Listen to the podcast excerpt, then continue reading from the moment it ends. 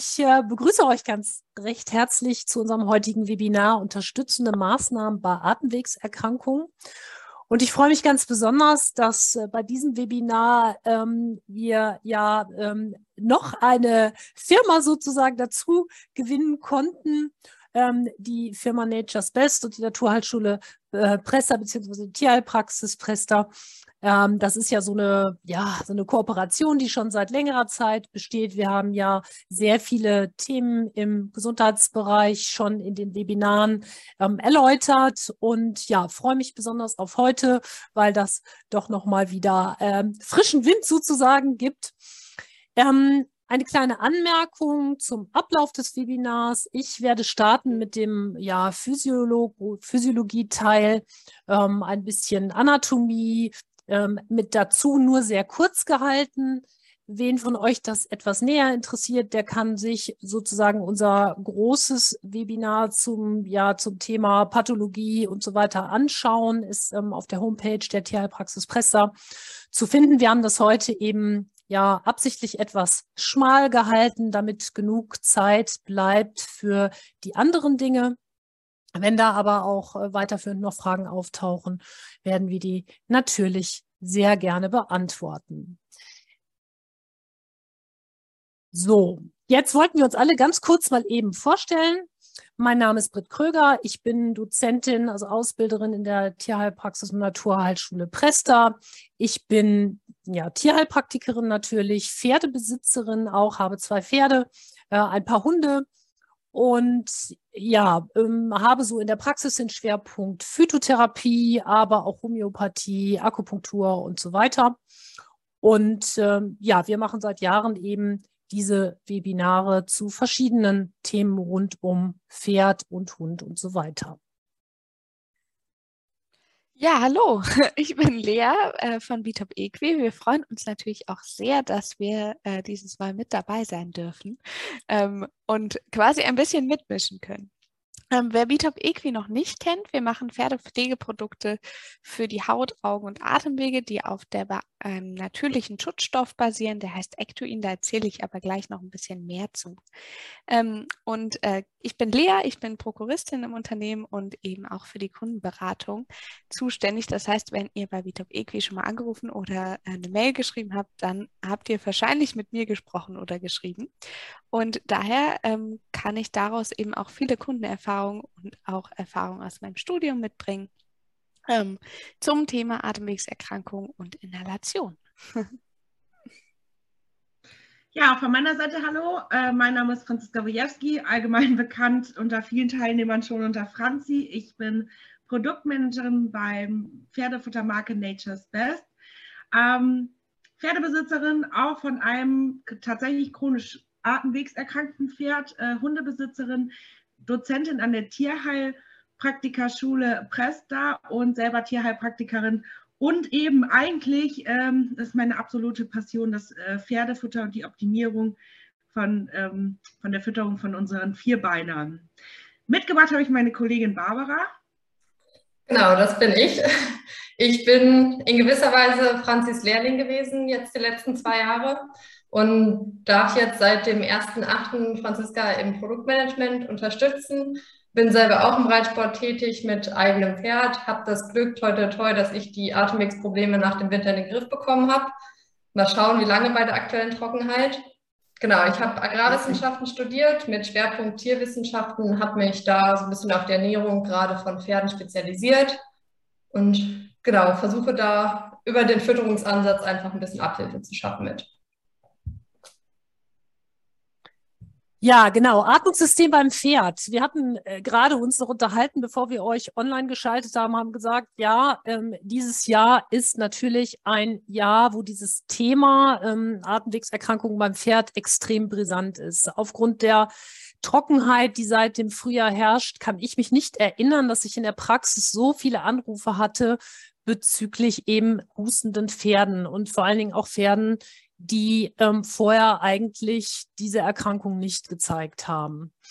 Mm, wir können davon ausgehen, dass das wahrscheinlich die nächsten Jahre nicht unbedingt besser sein wird. Es wird natürlich auch immer wieder feuchte Sommer geben, aber ähm, im Rahmen des Klimawandels können wir uns natürlich darauf einstellen, dass das eher so die Zukunft sein wird. Umso wichtiger dieses Thema, um unsere Pferde eben gesund zu erhalten oder eben auch ähm, zu unterstützen, wenn sie eben chronisch krank sind. Pferd als Lauftier, das wisst ihr auch, ist extrem auf gesunde Atmungsorgane angewiesen. Ähm, es ist ein Fluchttier. Ähm, es ist ein, ein Tier, was eben in der Natur ursprünglich viele Kilometer am Tag zurückgelegt hat und als Fluchttier müssen natürlich die Muskeln optimal mit Sauerstoff versorgt werden. Und wenn die Lunge nicht funktioniert, wenn das System gestört ist, dann kann das eben nicht mehr reibungslos ablaufen. So ein paar Fakten, die einige von euch auch kennen werden, aber ich finde es immer interessant, über welche Dimensionen wir so sprechen. Das gesamte Lungenvolumen eines 500 Kilogramm Pferdes ca. 40 Liter. Pro Atemzug werden sechs bis acht Liter ein- und ausgeatmet. Und im Ruhezustand atmen Pferde circa acht bis 16 Mal ähm, in der Minute. Das heißt, äh, wenn man sich unsicher ist, dann kann man einfach mal ähm, sich daneben stellen und das einfach auch mal ähm, ja, messen und äh, eben zählen.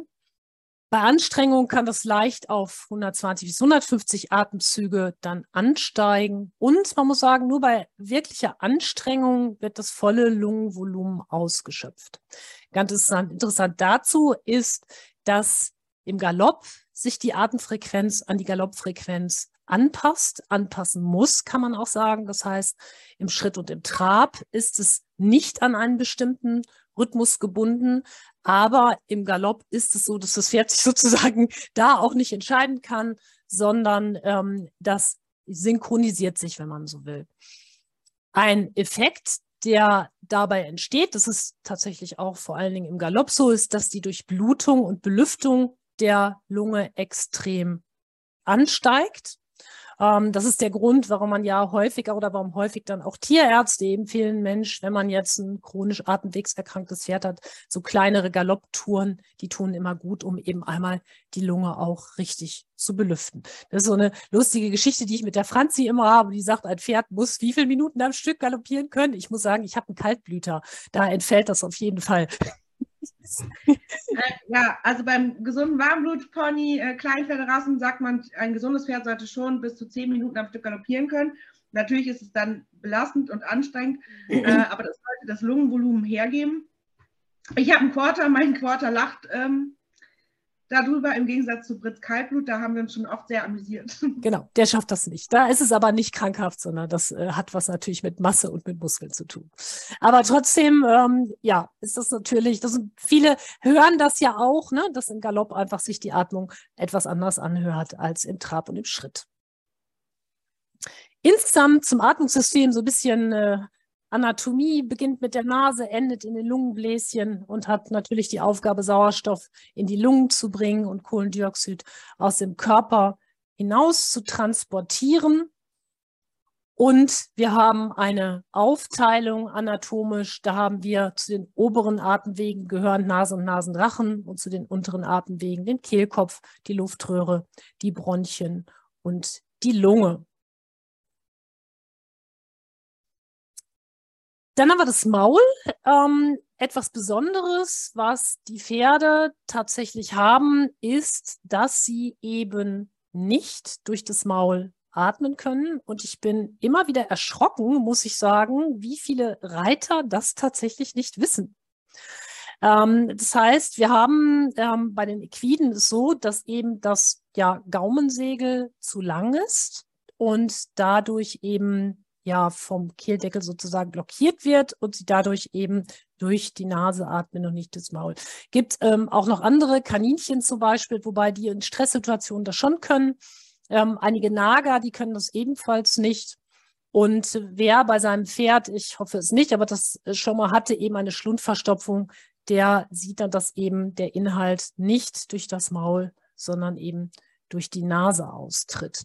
Äh, man hat sich lange gefragt, naja, ähm, woran liegt es denn jetzt eigentlich? Warum hat die Natur das so gemacht? Und äh, man geht eigentlich davon aus, dass es biologisch daran liegt, dass eben durch diesen Atemweg, durch die Nase, durch die Nüstern es so ist, dass die Atemluft optimal erstmal angewärmt werden kann. Ist jetzt bei dem Wetter nicht so interessant, aber zu anderen Jahreszeiten natürlich schon.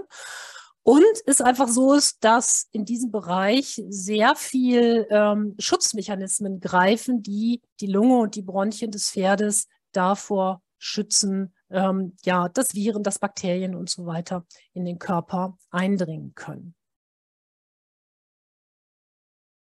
Das, was für uns alle das, äh, ja, das erste Anzeichen ähm, sozusagen ist, dass das Pferd eben an einer Atemwegserkrankung äh, leidet, ist natürlich der Husten.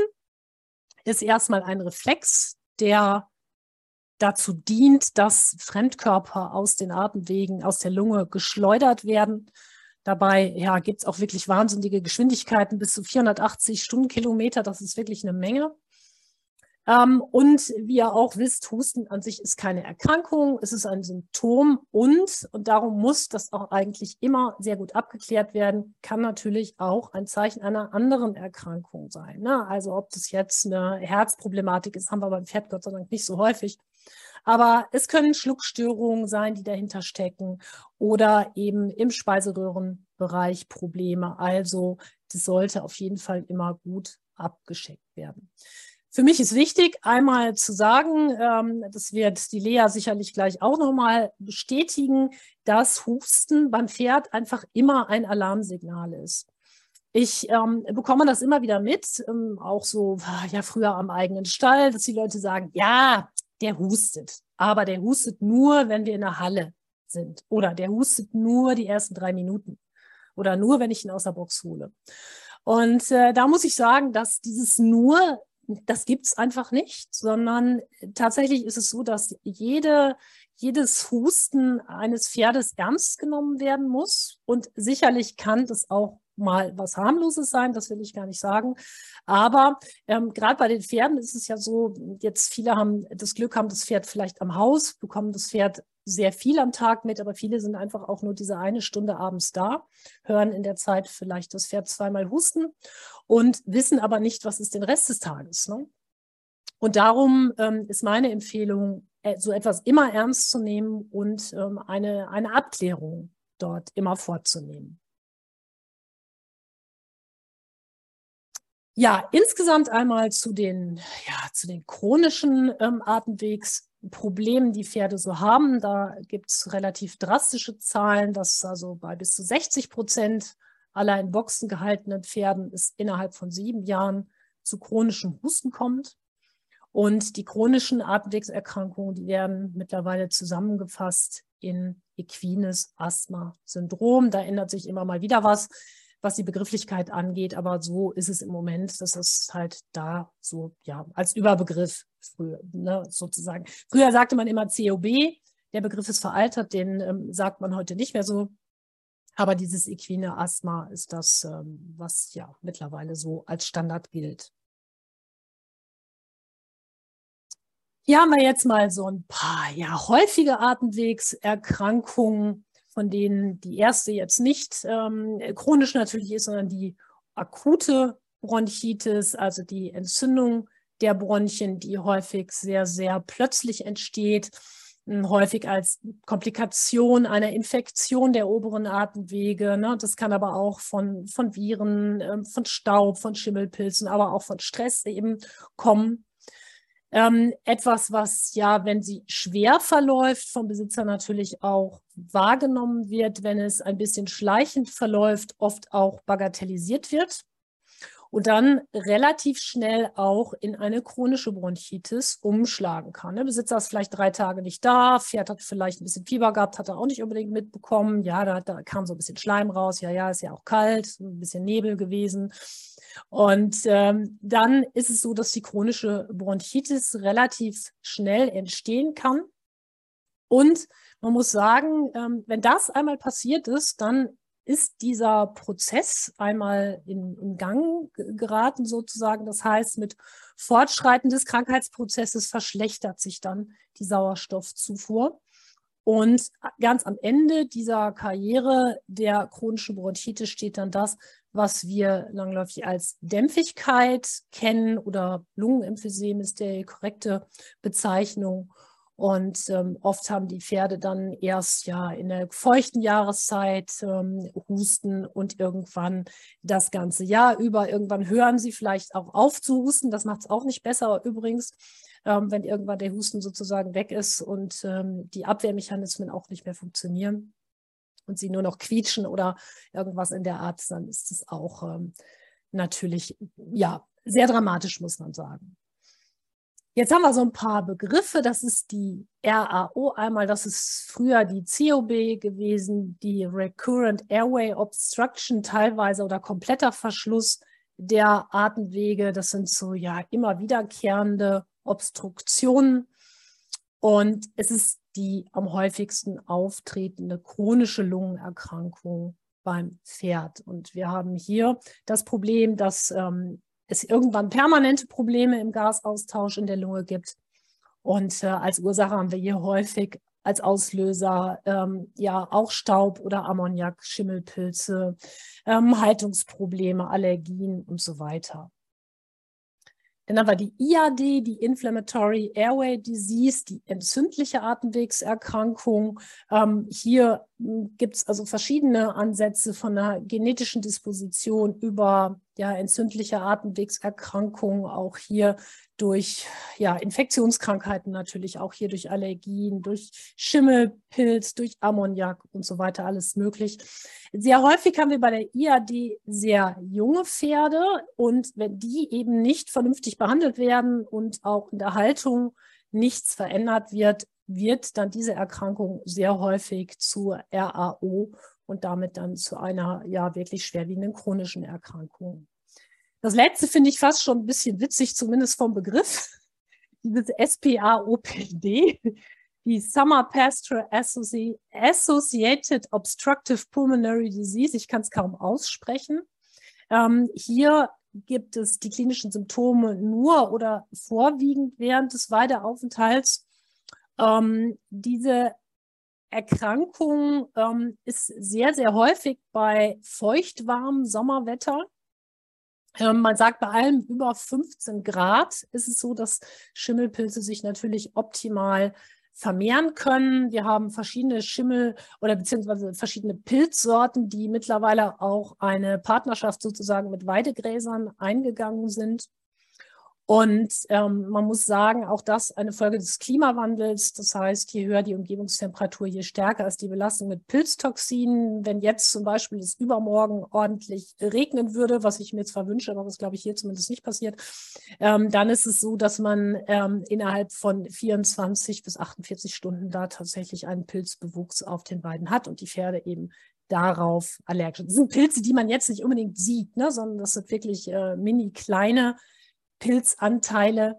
Ne, kann man sich jetzt, braucht man sich jetzt nicht vorstellen, dass dann plötzlich die Champignons sozusagen aus der Weide wachsen. Aber ähm, das ist schon ein Problem, was zunimmt, auch natürlich durch Überweidung und äh, gestresstes Gras. Ne? Das sind so die Probleme, die wir da haben und die sicherlich auch in den nächsten Jahren noch etwas schwerwiegender auf uns zukommen werden. Ähm, Achtung hatte ich hier nochmal geschrieben, bei alten Pferden kommt es häufig aufgrund der mangelnden Bewegung zu Sekretstau und darum zum Anhusten in der Bewegung, wenn wir jetzt ein altes Pferd haben. Ja, was sich wenig freiwillig bewegt, ist es so, dass die Sekrete sich natürlich auch stauen und ähm, wenn die Pferde dann wieder in Bewegung kommen, dann ist es so, dass dann häufig ein Anhusten eben in der Bewegung stattfindet. Ähm, auch das solltet ihr natürlich beobachten, muss in dem muss aber in, in dem Fall, sage ich mal, nicht unbedingt wirklich pathologisch sein. Das sollte natürlich angeguckt werden. Aber ähm, ja, auch gerade Pferde im Offenstall, die so, wo, wo die Besitzer sagen, ach ja, der steht ja im Offenstall, der muss nicht mehr bewegt werden, der kann sich bewegen, wie er will. Kennen wir das natürlich von den Senioren, gerade im Winter, die immer gerade zwischen Heuraufe und Wassertränke dann hin und her laufen, wenn wir Glück haben. Und das reicht dann häufig auch für die Alten nicht. Ja, Britt, hier würde ich direkt einschalten und zwar ähm, ganz interessant. Ich habe ja Rentner bei mir hinterm Haus stehen mhm. und ähm, bei mir steht die Babypause an. Dadurch haben wir Zimmer getauscht, weil Kinderzimmer nun neben unserem Schlafzimmer sein soll. Das bedeutet, ich schlafe jetzt direkt neben meinen Pferden, äh, wo die ihren Paddock haben. Ich habe einen Offenstall zu Hause. Und es ist tatsächlich so, dass der eine Rentner, wo wir immer schon seit zehn Jahren, also die ist jetzt 30, deutsches Reitpony, wir wissen seit zehn Jahren, dass die hustet, immer wenn die sich gewälzt hat und dann aufsteht. Hm, ehemalige Sportpferd ist jetzt aus dem Sportbereich raus. Und tatsächlich, seit ich die Nächte neben diesem Pony äh, verbringe, habe ich jetzt festgestellt, dass sie eben nicht nur hustet, wenn sie sich gewälzt hat, sondern nachts öf des Öfteren auch mhm. hustet. Und hier gehen wir gerade auf die Ursachenforschung, weil es gibt ja eine Organuhr, mh, hm, da ist jetzt nochmal Leber angezeigt und so. Ähm, das war ganz interessant. Die Besitzer sind aus allen Wolken gefallen, weil sie natürlich auch noch nie jemanden hatten, der quasi neben ihrem Pony geschlafen hat. Ne? Das muss man einfach genau. sagen das insgesamt ist natürlich ein Problem eines jeden, ich sag mal, Pferdebesitzers, der sein Pferd irgendwo im Pensionsstall hat. Denn das sind so Sachen, die man ja eben dann schlecht rausbekommt. Ne? Das ist das Problem. Also man kann nie wirklich dann sagen, wie viel hustet der denn jetzt wirklich? Hustet der nachts oder hustet der morgens um drei oder keine Ahnung? Und wie du schon sagst, mit Organuhr und so weiter ist es natürlich unter Umständen auch sehr wichtig, das herauszufinden.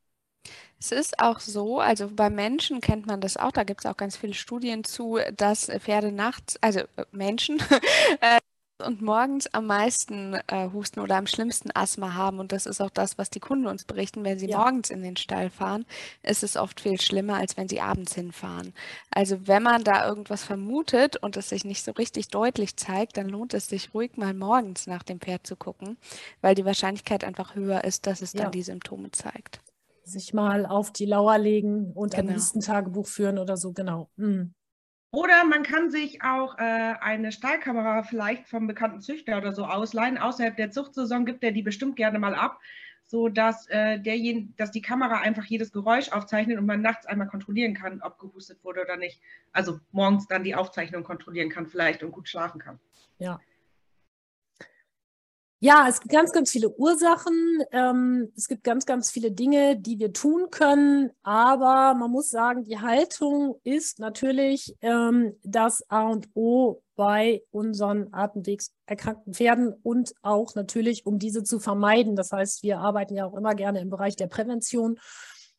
Und äh, man könnte allein über die Haltung natürlich hier jetzt einen ganzen Abend äh, referieren, aber wir haben hier jetzt oder ich habe hier jetzt einfach nochmal so die wichtigsten Fakten zusammengepackt, die ja euch allen wahrscheinlich auch mehr oder minder bekannt sind, ne? mit guter Durchlüftung, mit viel Auslauf, mit eben ähm, einer vernünftigen, ähm, einem vernünftigen äh, Management im Stall, also Misten, um eben Ammoniak und Schimmelpilze zu vermeiden, wobei ganz vermeiden kann man das eigentlich gar nicht ähm, das, na, ob das jetzt im Holz sitzt oder im Untergrund oder sonst irgendwo. Ähm, natürlich nicht einstreuen, während das Pferd im Stall ist, staubarmes Einstreu verwenden, putzen, möglichst im Freien auch, was ich immer wieder sehe, ist dieses Fegen dann, wenn die Pferde, ne, bei Pferden, die sowieso schon husten, wo dann um das Pferd herumgefegt wird, wo ich immer denke, oh nein, oder irgendwelche Fliegengesprächs wild in der Gegend so ähm, vernebelt werden. Das sind so Sachen, ähm, man muss sich immer ähm, im Klaren sein, dass diese Pferde eben geschädigt sind und ähm, das Sachen sind, die zu vermeiden sind. Und damit kann man eben auch eine Menge anrichten. Also alleine einmal in so ein Pferd in die Box eben schön Dinger zu Rest reinfegen an Haaren, kann also tatsächlich zum asthmatischen Anfall einfach auch führen. Einweichen von Futter, um Staub zu binden und den erhöhten Nährstoffbedarf des Pferdes decken. Da erzählt die Franzi nachher noch was so. Und natürlich ein großer Punkt, mit dem wir jetzt weitermachen, die Möglichkeit der Inhalationstherapie. Aber bevor du weiterschreibst, ja? eine Frage aus dem Chat von Selina. Da steht ja Einweichen von Futter. Ist das beim Hafer wohl auch möglich? Und wie kann man Futtermilben aus dem Hafer loswerden? Also Futtermilben aus dem Hafer kann man durch Einfrieren wegbekommen. Ähm, und ja, man kann grundsätzlich jedes Pferdefutter einweichen, egal was. und man kann auch jedes Pferdefutter einfrieren. Äh, und wenn ihr es auftaut, hält es ungefähr 24 Stunden milbenfrei. Also ihr könnt ja. quasi immer eine Tagesportion auftauen. Ja. Im Zweifelsfall kann man auch Öl nehmen, um den, den Staub zu binden, ähm, ja. statt Wasser wenn man, wenn man einem das lieber ist. ja, genau. Man könnte es auch backen, den Hafer, ginge auch. Im Backofen ging es auch tatsächlich, die Milben abtöten. Aber einfrieren ist fürs Pferd, glaube ich, die bessere Idee. Ich muss das bei meinem Rennmausfutter auch immer machen, weil da immer Milben drin sind, wenn man das kauft. Selina schreibt, okay, danke. Wir weitermachen. Gut, dann Sehr übergebe schön. ich jetzt an die Lea. Ja, juhu. ich erzähle ein bisschen was zur Inhalation. Das ist ja ein ganz großes Thema und ich meine gerade für uns auch ein großes Thema. Es soll darum gehen, warum, womit und wann. Und wie das gerade schon so schön gemacht wurde, ihr könnt auch immer zwischendurch Fragen stellen. Wenn die genau zu der Folie passen, dann äh, werfen wir die ein. Und wenn wir, ähm, und ansonsten haben wir am Ende noch ein bisschen Zeit für Fragen eingeplant. Ich kann nicht versprechen, dass wir alles beantworten, aber äh, einiges. Gut, ähm, genau. Zur ersten Frage, warum sollte mein Pferd eigentlich inhalieren? Ähm, vielleicht mögen alle, die ihr Pferd schon mal inhaliert haben, einmal die Hand heben. Dann sehen wir ein bisschen, wie viele da schon Erfahrungen machen konnten und äh, wer noch nicht. Auf ja. jeden Fall eine ganze Menge. Auf jeden Fall eine ganze Menge. Ich erzähle trotzdem noch mal einen kleinen Exkurs zu, warum sollte mein Pferd die Hand heben. Ähm, ihr könnt am Ende auch die, das sind wirklich viele,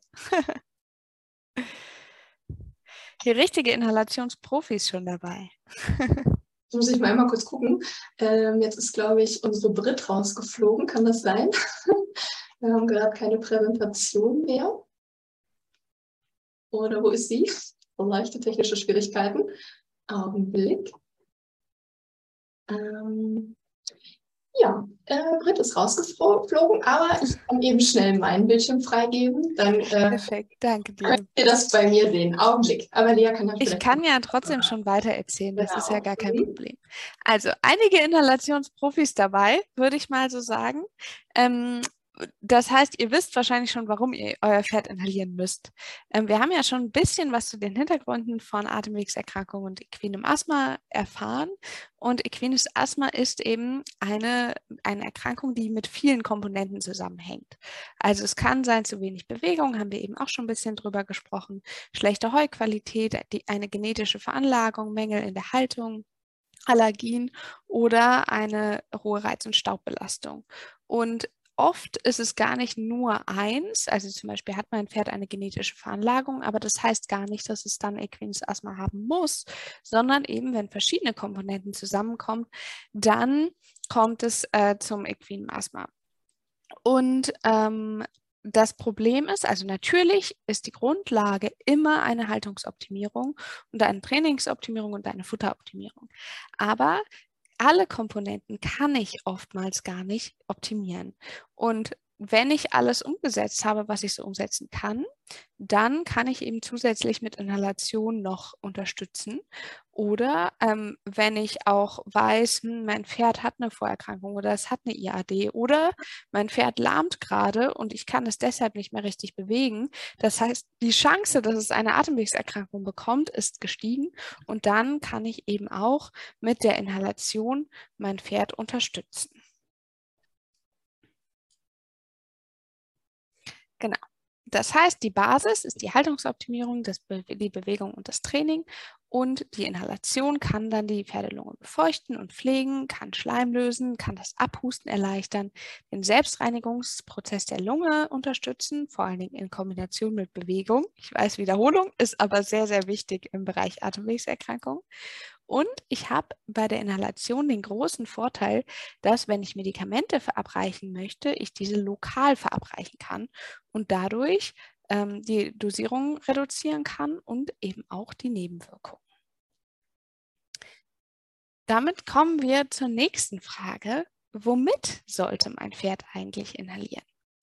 Und hier gibt es ein, einige Möglichkeiten. Ähm, die bekannteste ist wahrscheinlich das die Kochsalzlösung. Also eine NaCl-Lösung mit 0,9 Prozent. Man spricht hier von einer isotonen Konzentration. Was das ist, erkläre ich gleich noch.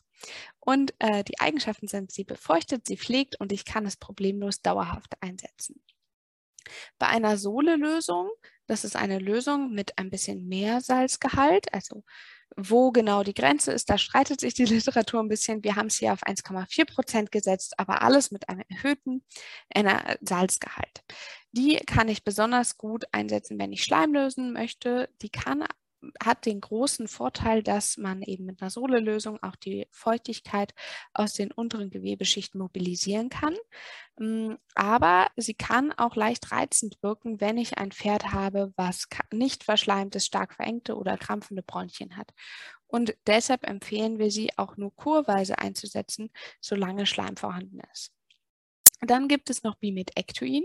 Das ist der Schutzstoff, den wir eben auch in Dortmund herstellen. Wie genau der funktioniert, erkläre ich gleich auch noch. Den kann ich sowohl isoton als auch hyperton einsetzen und je nachdem, wie ich es einsetze, eben dauerhaft und kurweise. Und er kann befeuchten, aber er kann die Pferdelunge eben auch schützen vor äußeren Reizen. Und ich kann über ihn ebenfalls Schleim lösen. Dann gibt es noch verschiedenste Medikamente, wie zum Beispiel Cortison, was abschwellend und entzündungshemmend wirkt. Aber diese sollte ich natürlich immer nur in Absprache mit dem Tierarzt und je nach Befund einsetzen. Zusätzlich gibt es noch ätherische Öle, die auch häufig inhaliert werden. Davon raten wir aber ab aus zwei Gründen. Einmal können die ätherischen Öle eben zu allergischen Reaktionen führen ähm, was ich natürlich tief in der Lunge auf gar keinen Fall möchte. Und nicht jeder Inhalator kommt mit den ätherischen Ölen klar. Und deshalb können ätherische Öle zu Beschädigungen am Inhalator führen. Und äh, das möchte ich natürlich auf gar keinen Fall. Genau. Ich habe ja schon ein bisschen äh, Fremdwörter benutzt, Hyperton und Isoton. Zumindest für einige sind es vielleicht Fremdwörter. Vielleicht kennt man es auch. Ähm, und hier ist die Erklärung dazu. Erstmal, warum muss ich mich überhaupt damit beschäftigen? Der Grund ist, dass je nach Konzentrationsverhältnis derselbe Wirkstoff, wie zum Beispiel Salz oder auch Ektoin, unterschiedliche Wirkungen haben. Also bei einer Hypertonlösung geht es auch um das Konzentrationsverhältnis. Das dunkelblaue hier sind die Salzmoleküle und wir haben mehr Salzmoleküle in der Lösung als in der Zelle. Und das möchte die Zelle gerne ändern und die möchte das gerne ausgleichen. Durch die Zellmembran können aber die Salzteilchen nicht einfach so hindurch und deshalb muss die Zelle Wasserteilchen rausschicken. Man kennt das vielleicht von Essiggurken zum Beispiel, die werden auch so klein und verschrumpelt, weil die in einer Hypertonlösung liegen. Und dadurch habe ich eben den Effekt, dass ich Flüssigkeit mobilisiere, wodurch der Schleim sich besser lösen kann, aber gleichzeitig zieht die Zelle sich auch zusammen und wird leicht gereizt.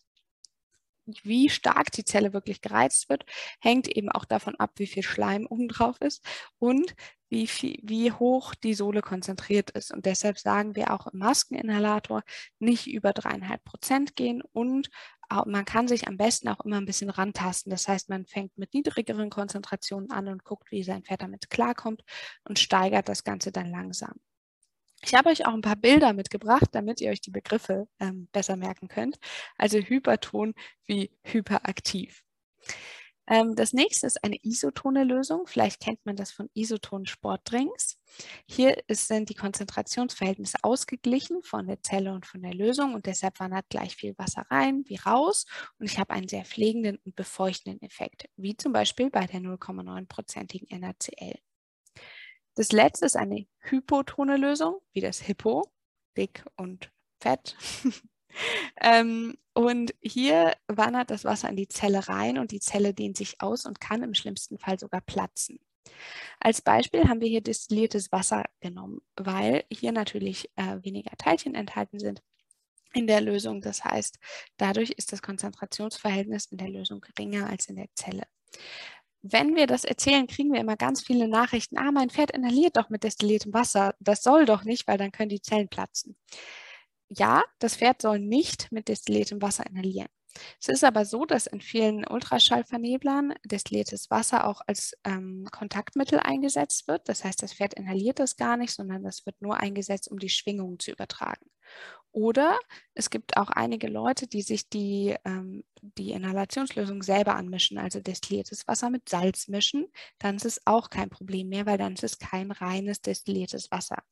Trotzdem raten wir davon ab, die Lösung selber zu mischen, weil es dann nicht mehr steril ist aber nicht, weil es sich um destilliertes Wasser handelt. Und auch zur Reinigung von vielen Inhalatoren wird destilliertes Wasser eingesetzt. Dann wird es ja auch nur zur Reinigung eingesetzt und nicht inhaliert. Also auch dann braucht ihr euch keine Gedanken machen. Kommen wir zu Ectoin, um noch ein paar weitere schwierige Wörter heute Abend zu lernen. Ähm, Ectoin ist ein natürliches Stressschutzmolekül, was ursprünglich in der Wüste entdeckt wurde, und zwar im Salzsee Wadi El Natrun. Und dort benutzen das Mikroorganismen, um sich vor dem extremen Stress zu schützen, also den starken Temperaturschwankungen, der, dem hohen Salzgehalt, der Hitze etc. Also wirklich extreme Bedingungen und die Mikroorganismen können dank dem Ectoin dort überleben. Das Ectoin wird inzwischen nicht mehr aus dem Wadi El Natrun gewonnen, sondern wir stellen das selber in Dortmund her und setzen das seit über 25 Jahren in verschiedenen medizinischen Produkten, Kosmetika, Life Science und in der Tiergesundheitsindustrie ein. In der Tiergesundheitsindustrie, also in, äh, als Bitop Equi, sind wir jetzt seit zweieinhalb Jahren unterwegs.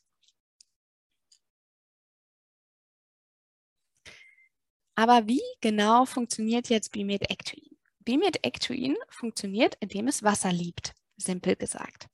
Also unten links auf dem Bild seht ihr ein Ectoin-Molekül, das gelb-schwarze. Und das bildet einen sogenannten Ectoin-Hydrokomplex. Das heißt, es zieht die Wassermoleküle aus der Umgebung an und umgibt sich damit. Und rechts sieht man dann, dass sich das Ectoin eben um biologische Strukturen wie zum Beispiel Proteine legt und diese mit einem Wasserschutz umgibt. Und durch diesen Wasserschutz können dann die Reize von außen nicht mehr so gut hindurchdringen. Dazu habe ich euch auch ein Video mitgebracht. Genau. Und hier sieht man eben nochmal den Ectoin-Hydrokomplex, also das Ectoin, was von dem Wasser umgeben wird. Das Ectoin selber ähm, setzt sich damit dann an biologische Strukturen, wie zum Beispiel die Schleimhaut oder andere Membranen dran. Und die Wassermoleküle schieben sich so ein ganz bisschen zwischen die Kopfgruppen. Ähm, das macht die Membran einfach ein bisschen flexibler und dadurch auch äh, widerstandsfähiger und ähm, dadurch kann sie sich besser regenerieren und sie wird befeuchtet und geschützt. Das sind am Ende die drei wichtigen Dinge, die Ectoin kann. Es schließt auch andere biologische Strukturen mit ein, die dann eben mit geschützt werden. Und wenn das Ectoin nicht da ist und Reize von außen wie Allergene, Staub, Pollen, Temperaturschwankungen etc. kommen, dann werden Entzündungsreaktionen ausgelöst. Also das sind immer ganz kleine Prozesse, aber wenn es eben überhand nimmt, dann kann das zu Erkrankungen führen.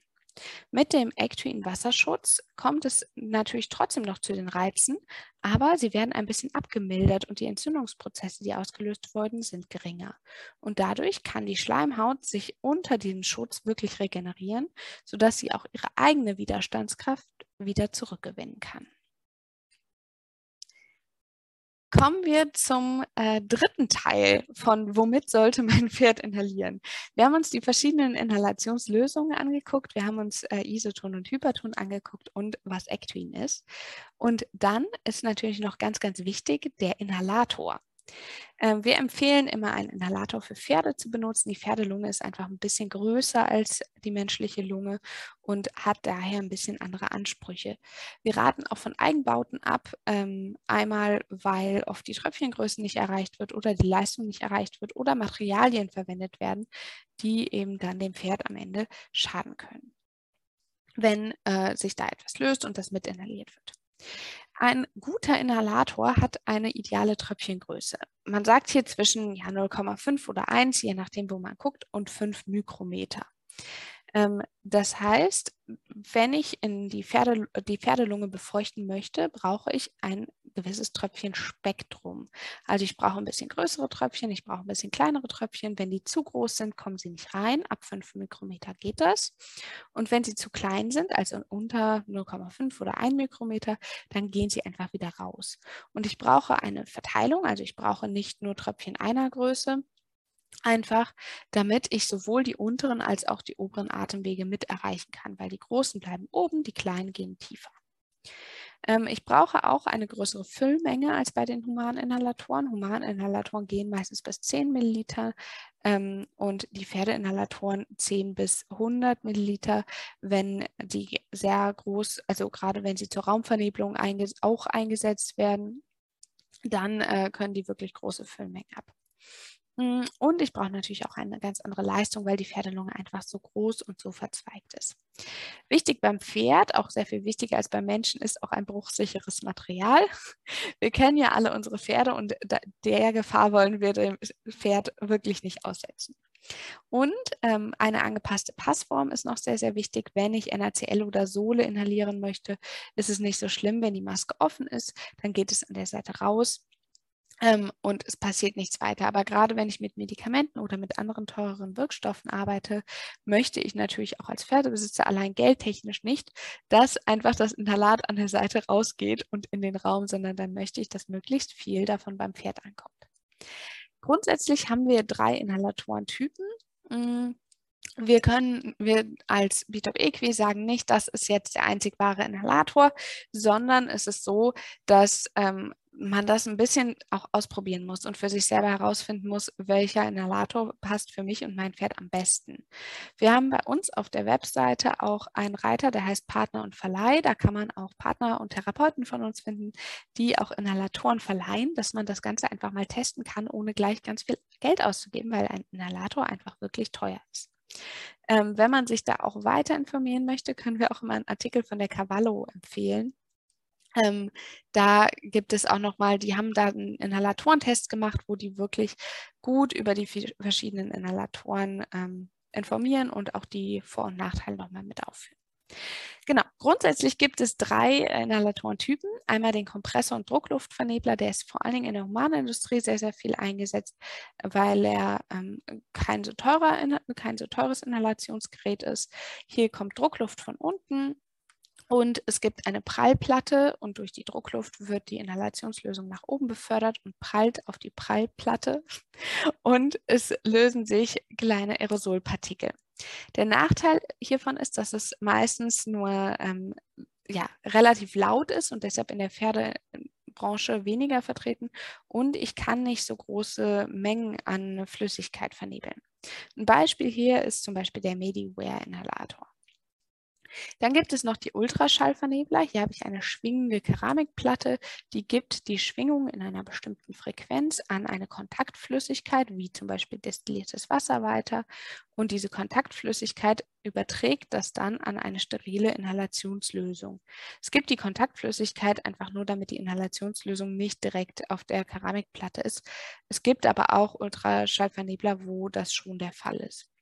Ähm, die Tröpfchengröße wird eben durch die Schwingung beeinflusst, also je nachdem, wie das schwingt. So sieht dann auch mein Tröpfchenspektrum aus.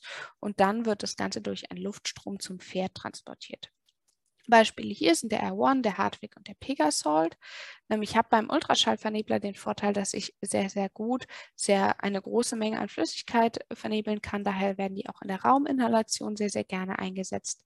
Der Nachteil ist, dass ich ähm, das nicht so gut mobil machen kann, weil das Ganze, der Aufbau recht groß ist und auch, weil es manchmal nicht so gut ist, wenn das hin und her schwappt. Der One zum Beispiel kann das, aber auch der ist dann relativ groß. Das muss man einfach ausprobieren, wie gut das mit seinem Pferd klappt.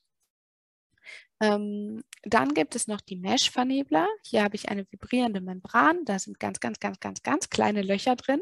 Und durch die Löcher wird eben dann die Tröpfchengröße ähm, beeinflusst. Also das schwingt und dadurch geht das Inhalator durch und es entstehen Tröpfchen. Wie zum Beispiel beim FlexiNap oder bei der Sahoma. Der große Vorteil ist, dass es relativ klein ist und deshalb super auch bei mobilen äh, Geräten eingesetzt werden kann. Ich habe hier keine Wärmeentwicklung. Ähm, der Nachteil ist, dass ich relativ also einiges an Kosten auch habe durch Verbrauchsmaterialien, weil die Membran einfach auch verstopfen kann. Ähm, oder das macht sie immer nach einem bestimmten Zeitraum. Durch Pflege kann ich das ein bisschen verlängern. Und ähm, also durch gute Pflege, aber sie muss eben in regelmäßigen Abständen ausgetauscht werden. Genau, kommen wir zur letzten Frage. Wann sollte man Pferd inhalieren? Auch hier gibt es natürlich verschiedene Komponenten, aber erstmal, wie oft überhaupt in, täglich, in der Woche, alle zwei Wochen, was macht Sinn? Ich habe hier drei Faktoren aufgeschrieben. Das erste wäre, mein Pferd ist gerade besonderem Stress ausgesetzt. Also zum Beispiel ist Allergiesaison oder ich weiß, Allergiesaison steht demnächst an und möchte präventiv handeln. Da kann ich auch schon loslegen. Oder ich weiß, die Heuqualität ist gerade scheiße. Ich tue alles, damit es besser wird. Aber aktuell habe ich einfach kein anderes Futter heute, dann sollte ich auch täglich inhalieren. Starke Temperaturschwankungen, ich meine auch gerade die Hitzewelle setzt wirklich, wirklich vielen Pferden zu. Oder ich habe ein geschwächtes Immunsystem oder ich weiß, mein Pferd hat eine Veranlagung und lahmt gerade zusätzlich noch. Dann empfehlen wir auch immer die tägliche Inhalation. Das nächste wäre, mein Pferd zeigt Symptome. Bei schweren Symptomen sollte ich natürlich immer den Tierarzt rufen oder wenn ich mir unsicher bin, auch immer den Tierarzt rufen. Aber ähm, wenn ich weiß, mein Pferd hat äh, eine RAO zum Beispiel und hustet gerade ein bisschen mehr, dann empfehlen wir auch immer die, oder hustet gerade überhaupt, nicht ein bisschen mehr, überhaupt, dann empfehlen wir die tägliche Inhalation einfach, um das Pferd ausreichend zu unterstützen. Wenn mein Pferd eine chronische Atemwegserkrankung hat, also RAO oder andere chronische Erkrankungen, aber aktuell eigentlich topfit ist, dann kann ich auch probieren, die Inhalation zu reduzieren, also zwei bis dreimal pro Woche präventiv inhalieren. Ähm, und ich würde immer empfehlen, mich dann da dran zu tasten und einfach mal auszuprobieren, wie oft braucht er, wann wird es schlechter, wann wird es besser, wann bleibt es gut. Ähm, und dementsprechend dann meinen Inhalationsplan zu gestalten. Der zweite Teil dieser Frage ist dann eben, wann sollte mein Pferd inhalieren am Tag? ähm, vor der Bewegung, nach der Bewegung, morgens, abends und so weiter. ähm, grundsätzlich, also morgens oder abends, haben wir jetzt noch keine Erfahrung zu, dass es da morgens hilft oder abends mehr hilft. Wie wir eben schon besprochen haben, sind die Symptome meistens morgens äh, schwerwiegender. Deshalb ist es sicherlich sinnvoll, da nochmal stärker zu unterstützen. Aber da muss man auch immer für sich selber gucken, was ist überhaupt machbar, weil ein atemwegserkranktes Pferd zu versorgen, ist einfach richtig viel Arbeit und ich muss ja nebenbei auch noch ein, einem Job nachgehen. Ähm, wenn ich jetzt nur vorbeugend inhalieren möchte, dann würde ich immer empfehlen, vor der Bewegung zu inhalieren, damit man durch die Bewegung eben alles, was man durch die Inhalation gelöst hat, auch am besten nach draußen befördert. Wenn mein Pferd eher krampfartige, also Bronchospasmen hat ähm, und nicht verschleimt ist, dann empfehlen wir auch immer die isotone Lösung zu inhalieren. Gerne vor der Bewegung. Nach der Bewegung kann, muss aber nicht, kann man aber natürlich zur Unterstützung nochmal machen. Wenn mein Pferd sehr stark verschleimt ist, empfehlen wir eine hypertone Lösung zu verwenden, dann das Pferd zu bewegen, damit der Schleim wirklich rausgeht. Und wenn ich, äh, gerade wenn ich mit hochprozentigen Lösungen, also sehr stark hypertonen Lösungen arbeite, kann ich hinterher nochmal zurück Befeuchtung, Isoton hinterher inhalieren. Das ist kein Muss, aber wenn es dem Pferd wirklich schlecht geht, ist das einfach nochmal zusätzlicher Schritt, den man, wenn die Zeit es hergibt, auch durchaus machen kann. Genau. Ähm, zu guter Letzt habe ich noch einen Tipp für euch. Und zwar ist es ja so, dass wir als Reiter sehr, sehr viel nach unserem Bauchgefühl entscheiden, womit wir auch ganz, ganz oft richtig liegen. Es gibt da auch viele Studien zu, dass das Bauchgefühl von Reitern eigentlich sehr, sehr gut funktioniert. Das Problem ist nur, dass das Bauchgefühl meistens im Hier und Jetzt stattfindet und auch schwieriger an andere zu erklären ist. Das heißt, ich weiß vielleicht nicht mehr, wie war mein Bauchgefühl an, vor einem Monat zum Beispiel. Und dann macht es Sinn, wirklich ein Hustentagebuch zu führen und mal ein paar Werte zu tracken, wie zum Beispiel die Ruheatemfrequenz regelmäßig zu messen, um hier vielleicht schon ein bisschen vorher eine Verschlechterung festzustellen oder auch einfach, um zum Beispiel dem Tierarzt etwas erklären zu können, weil es ist etwas ganz anderes, wenn ich meinen Tierarzt anrufe und ihm sage, ach, heute es fühlt sich einfach nicht gut an, kannst du mal gucken kommen? Oder ich schreibe mir seit drei Monaten die Ruheatemfrequenz auf. Heute ist sie drei Atemzüge pro Minute mehr als die letzten drei Monate. Kannst du mal gucken kommen? Außerdem hat sich das und das in der Haltung verändert. Ich glaube, es liegt daran, wir sollten mehr unterstützen.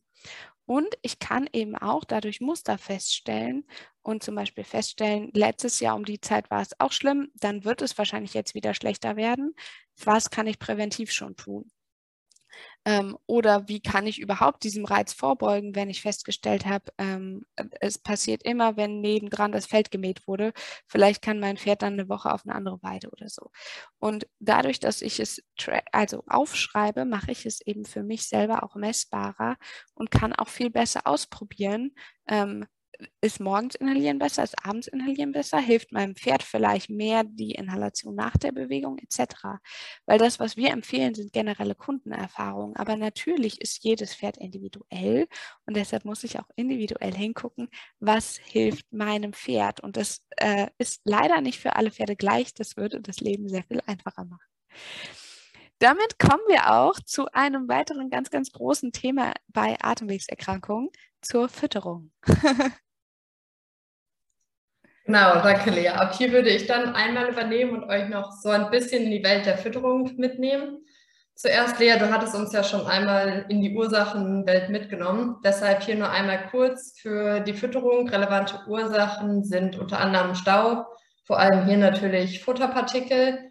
Dann spielen die Haltungsbedingungen, wobei hier gerade so die Grobfutterqualität eine Rolle spielt.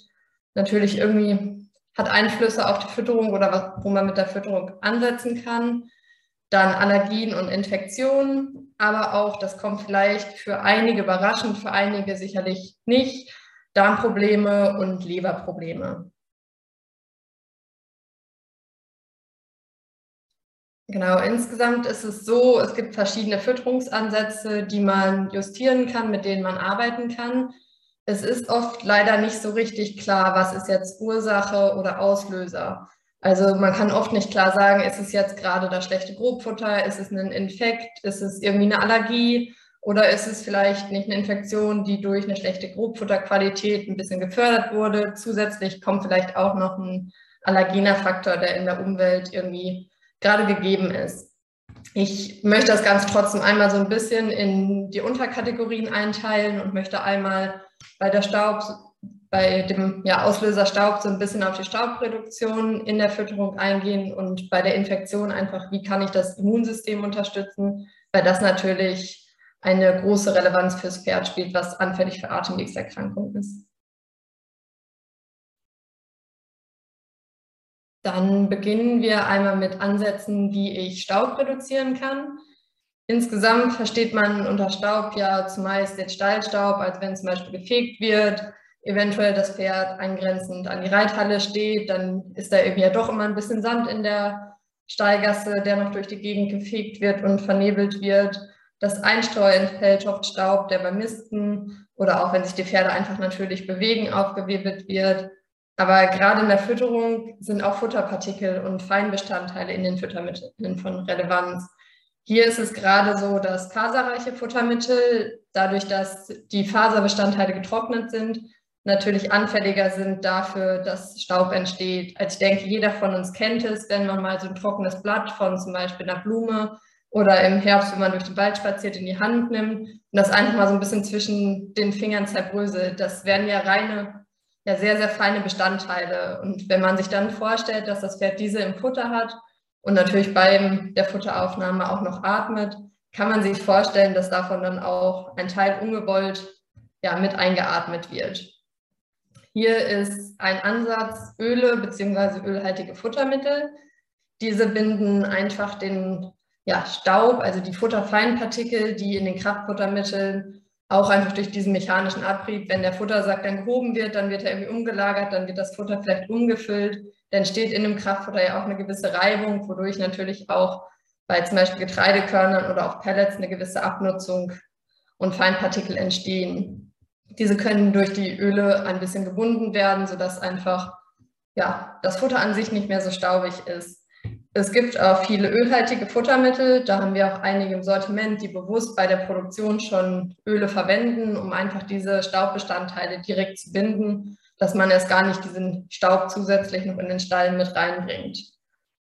Insgesamt ist bei Atemwegserkrankungen das Öl, was meist ja, die Qual der Wahl ist, ist das Schwarzkümmelöl, was einfach nochmal zusätzlich bei Atemwegserkrankungen hilft und so ein bisschen das Immunsystem zusätzlich unterstützt.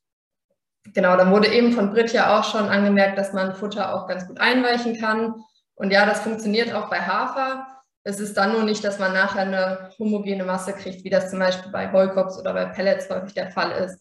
Aber den Staub bekommt man trotzdem gebunden und hat in gewisser Weise auch den Erfolg, den man damit erzielen wollte, dass der Staub reduziert ist, erlangt, auch wenn es natürlich nachher keine Suppe wird. Dann ist natürlich ein großer Faktor auch die Grobfutterqualität.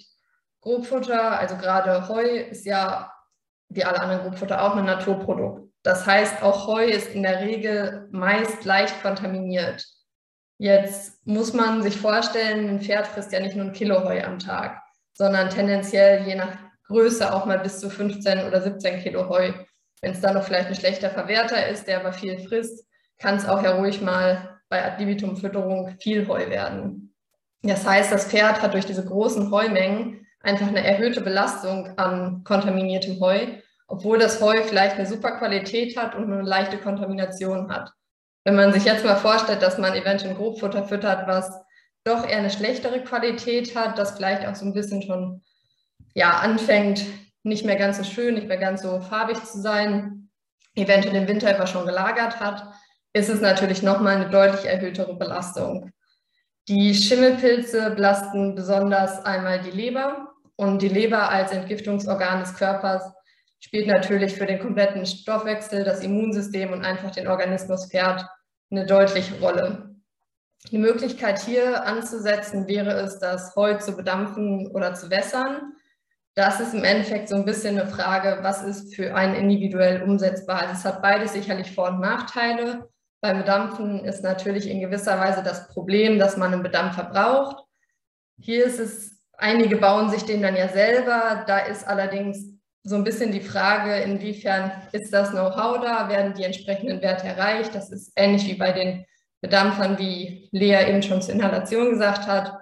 Wenn das dann zur Marke Eigenbau ist, man denkt, ja, ist alles so, wie es funktioniert, aber dann werden die entsprechenden Temperaturen nicht erreicht oder nicht auf die Dauer erreicht, dann kann das Ganze zum Teil auch einfach zu Fehlern führen und tendenziell eher eine schlechtere Wirkung haben als eine positive Wirkung.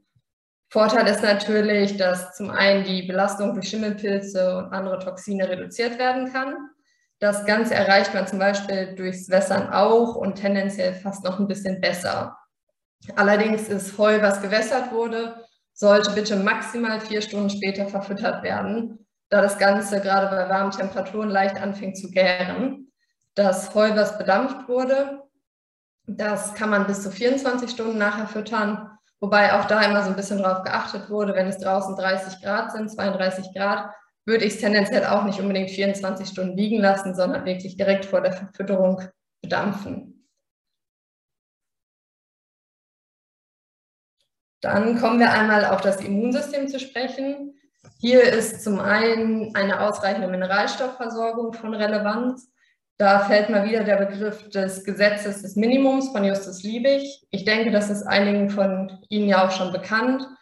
Im Endeffekt funktioniert der Organismus, also das Pferd, nur so gut wie das Element, was sich am meisten im Mangel befindet. Für die Atemwege sind besonders die Elemente Magnesium, Zink, Mangan, Jod und Selen von Relevanz.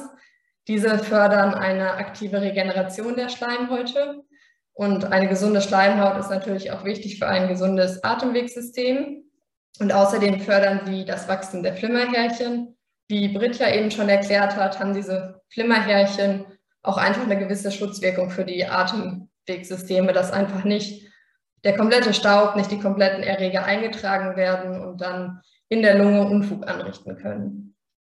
Ein zweiter Aspekt ist die Leberentgiftung. Wie ich ja gerade schon gesagt habe, ist die Leber im Endeffekt so ein bisschen der Mülleimer des Körpers.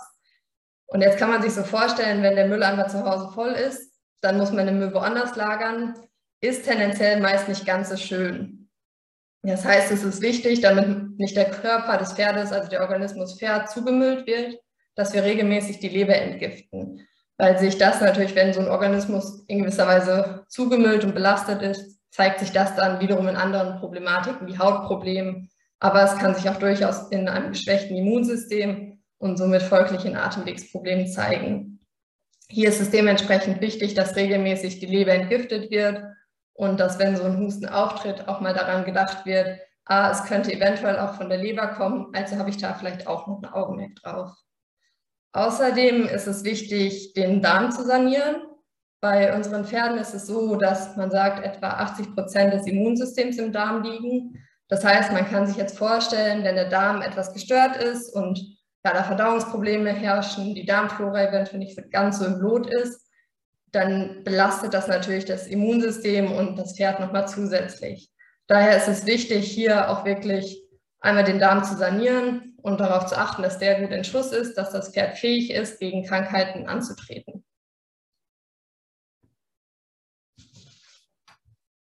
Ja, dann einmal nochmal so eine kleine Übersicht. Also zum einen staubreduziertes Füttern durch Öle, ölhaltige Futtermittel und zum Beispiel Grobfutterqualität und Bewässern und Bedampfen. Genau, dann die Grobfutterqualität, dass man gutes Heu nimmt, was eventuell sehr staubarm ist, wenn es geht und zur Not darauf achtet, wie man ja einfach die Qualität ein bisschen erhöht durch zum Beispiel Bedampfen. Außerdem sollte das Immunsystem, der Darm und die Leber unterstützt werden. Auf eine ausreichende Mineralstoffversorgung muss geachtet werden. Und zusätzlich kann man natürlich auch durch Kräuter unterstützen. Und da nimmt Franzi euch jetzt ein bisschen mit in die Kräuterwelt. Ja, äh, auch von mir einmal Hallo. Äh, bevor ich euch jetzt in die Kräuterwelt entführe, mh, hm, eine kurze Sache. Habt ihr richtig, richtig schlechtes Heu, nützt euch ein Bedampfen und ein Bewässern natürlich auch nichts. Ne? Das wollen wir einmal auch hier klarstellen. Ähm, bedampfen und auch sicherlich Heu wässern oder tauchen sind gute Alternativen für ein Heu, was vielleicht ein bisschen zu nah am Boden ähm, geschnitten ist äh, und dadurch eine Verunreinigung mit Staub hat. Wenn ihr jetzt aber Heu habt, was einen richtigen Lagerschaden hat, sei es richtig ähm, Flug, Flugschimmel ähm, über den Winter zum Beispiel bekommen hat, dann gehört das einfach nicht ins Pferd rein. Dann gehört das auch nicht bewässert oder ähm, bedampft. Äh, dann ist dieses, weil selbst das Bedampfen oder das Bewässern bindet ja den Staub bzw. die Schimmelpilze und selbst wenn die wenn es geschafft wird, das zu inaktivieren, muss es ja trotzdem durch den Verdauungstrakt unserer Pferde und in der Leber quasi entmüllt werden oder wieder ähm, ausgeschieden werden über die Organe und das belastet natürlich die Pferde. Also jetzt nicht auf den Gedanken kommen, dass wir hier sagen, wir, ihr ähm, könnt jedes Heu dazu bringen, dass man es füttern kann. Äh, das ist nicht so. Aber bei grenzgängigem Heu oder bei sehr empfindlichen Pferden ähm, kann natürlich Wässern und Bedampfen immer helfen. Äh, zur Darmsanierung haben wir übrigens auch schon ein Webinar komplett aufgenommen. Da geht es anderthalb Stunden nur um die Darmsanierung. Äh, Kathi kann im Nachhinein den Link bestimmt nochmal reinsetzen. So, äh, jetzt kommen wir einmal ein bisschen zu den Kräutern. Es gibt natürlich Pferde, die Atemwegserkrankungen haben, die ein sehr hohes Allergiepotenzial haben. Da muss man mit Kräutern vorsichtig sein. Ich weiß nicht, der eine oder andere von euch hat vielleicht auch schon mal einen Allergietest bei seinem Pferd gemacht, wo verschiedenste Allergien rauskamen, selbst wenn die Pferde allergisch auf einige Kräuter reagieren könnten, laut Allergietest, ähm, sind die oft nicht richtig validiert, sodass man nicht weiß, ob das Pferd wirklich jetzt darauf allergisch reagiert oder nicht. Hier hilft ein bisschen ausprobieren ähm, und ein bisschen schauen, womit ihr gute Erfahrungen habt. Da kennt ihr euer Pferd individuell am besten. Ich stelle euch jetzt ein paar Kräuter vor, die sich einfach in der Praxis sehr gut bewährt haben im Einsatz. Ähm, das ist zum Beispiel, zum Beispiel das ähm, isländisch Moos. Ich glaube, das kennt, kennt, ihr alle auch von euren Erkältungen, dass es da Lutschpastillen gibt. Ähm, laut Volksmund wird es ja auch das Lungenmoos genannt und es enthält eben sehr viele Schleimstoffe.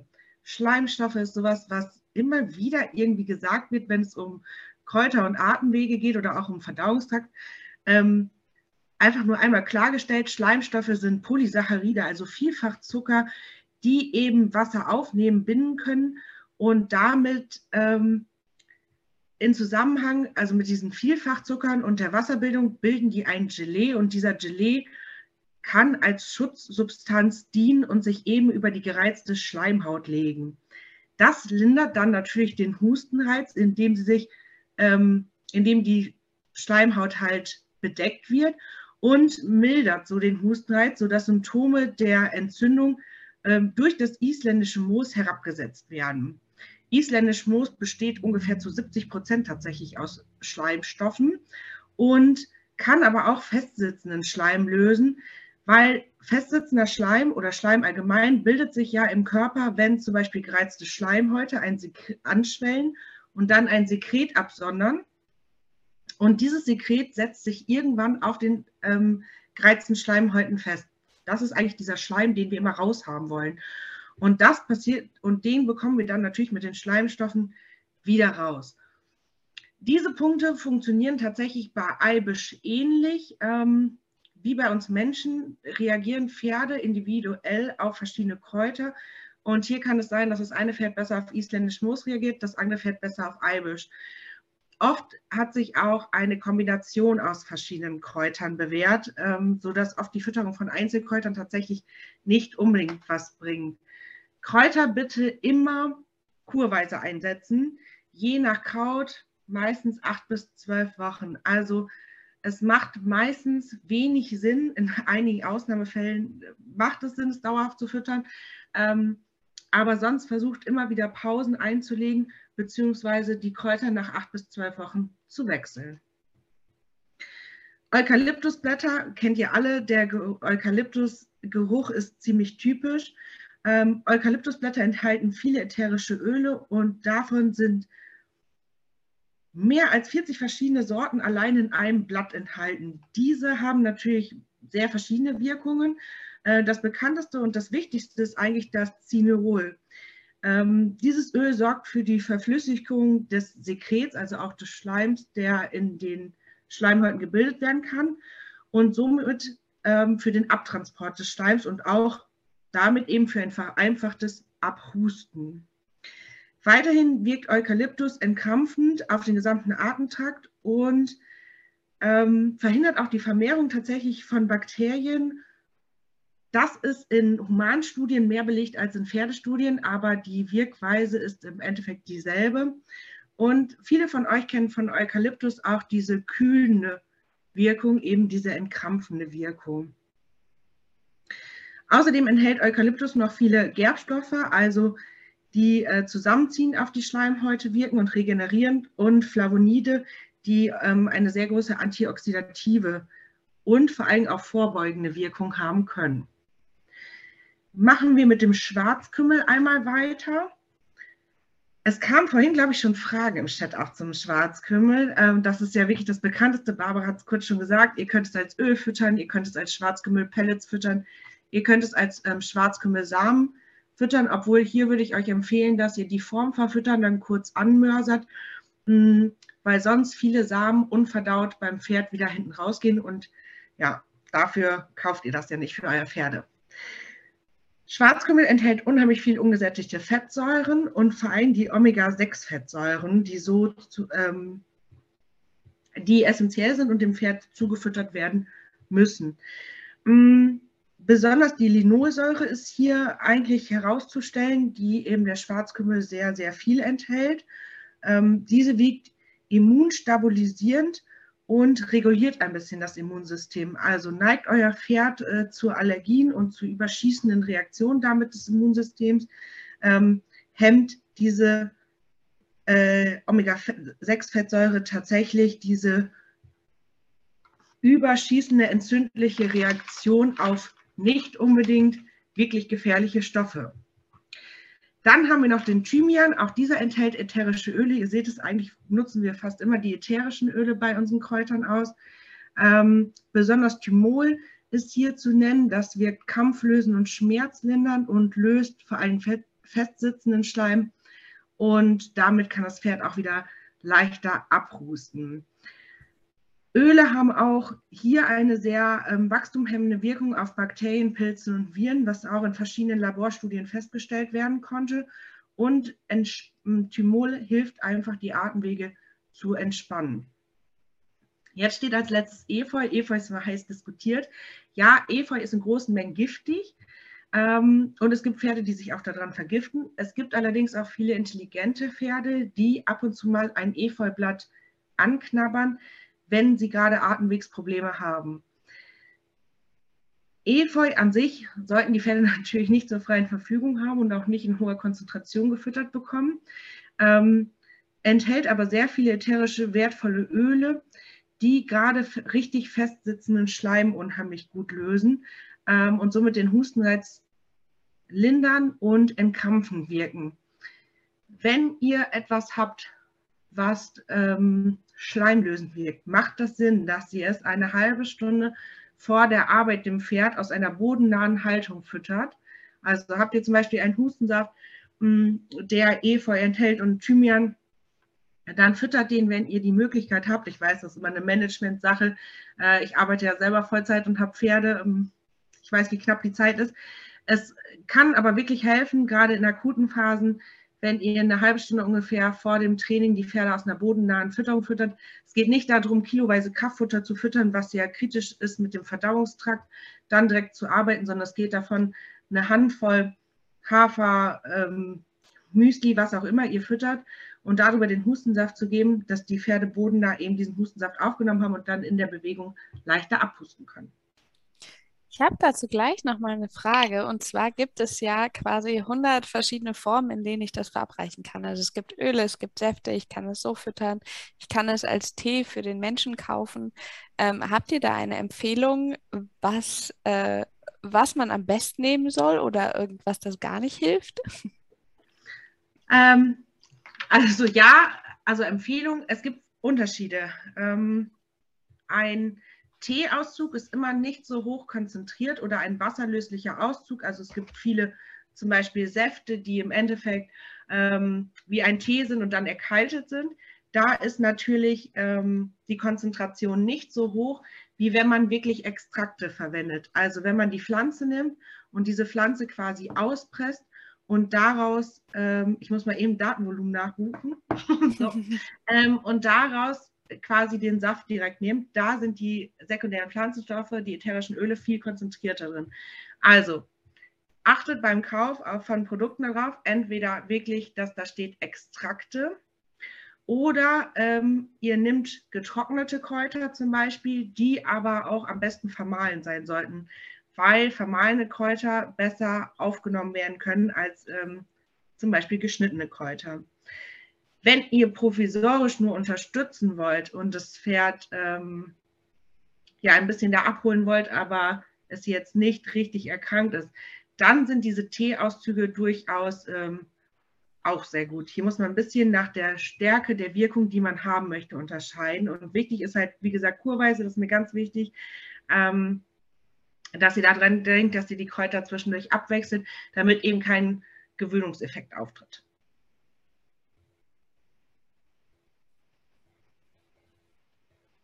Ja, dann nehme ich euch jetzt noch ein bisschen mit in die Produktwelt von Nature's Best und stelle euch einmal unsere ja, Helferlein bei Atemwegsproblemen vor.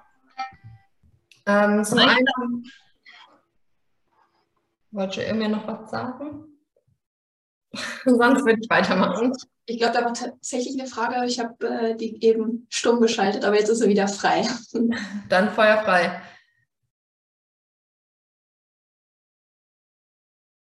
Okay, dann habe ich wieder schon geschaltet. Okay. Dann mache ich weiter. Wir haben zwei verschiedene Müslis, die sich eignen für atemwegserkrankte Pferde. Zum einen das Kräutermüsli. Das ist ein getreidehaltiges Müsli, hat aber sehr hoch aufgeschlossene Getreidekomponenten, ist haferfrei, das heißt, es kann bei Bedarf auch noch mit Hafer ergänzt werden. Es enthält verschiedene Kräuter, die einfach zusätzlich nochmal so ein bisschen die Atmung unterstützen und ja, so ja, einfach die Atemwege fördern. Es ist durch den höheren Ölgehalt staubreduziert. Hier steht jetzt staubfrei. Im Endeffekt kriegt man so ein Futtermittel natürlich nie 100% staubfrei. Deshalb ist es staubreduziert. Es hat einen hohen Spurenelement- und Vitamingehalt, versorgt somit das Pferd optimal mit Spurenelementen und Vitaminen, fördert dadurch ein bisschen das Immunsystem, Genau, es sind recht geringe Fütterungsmengen erforderlich und trotzdem ist das Pferd dann voll versorgt.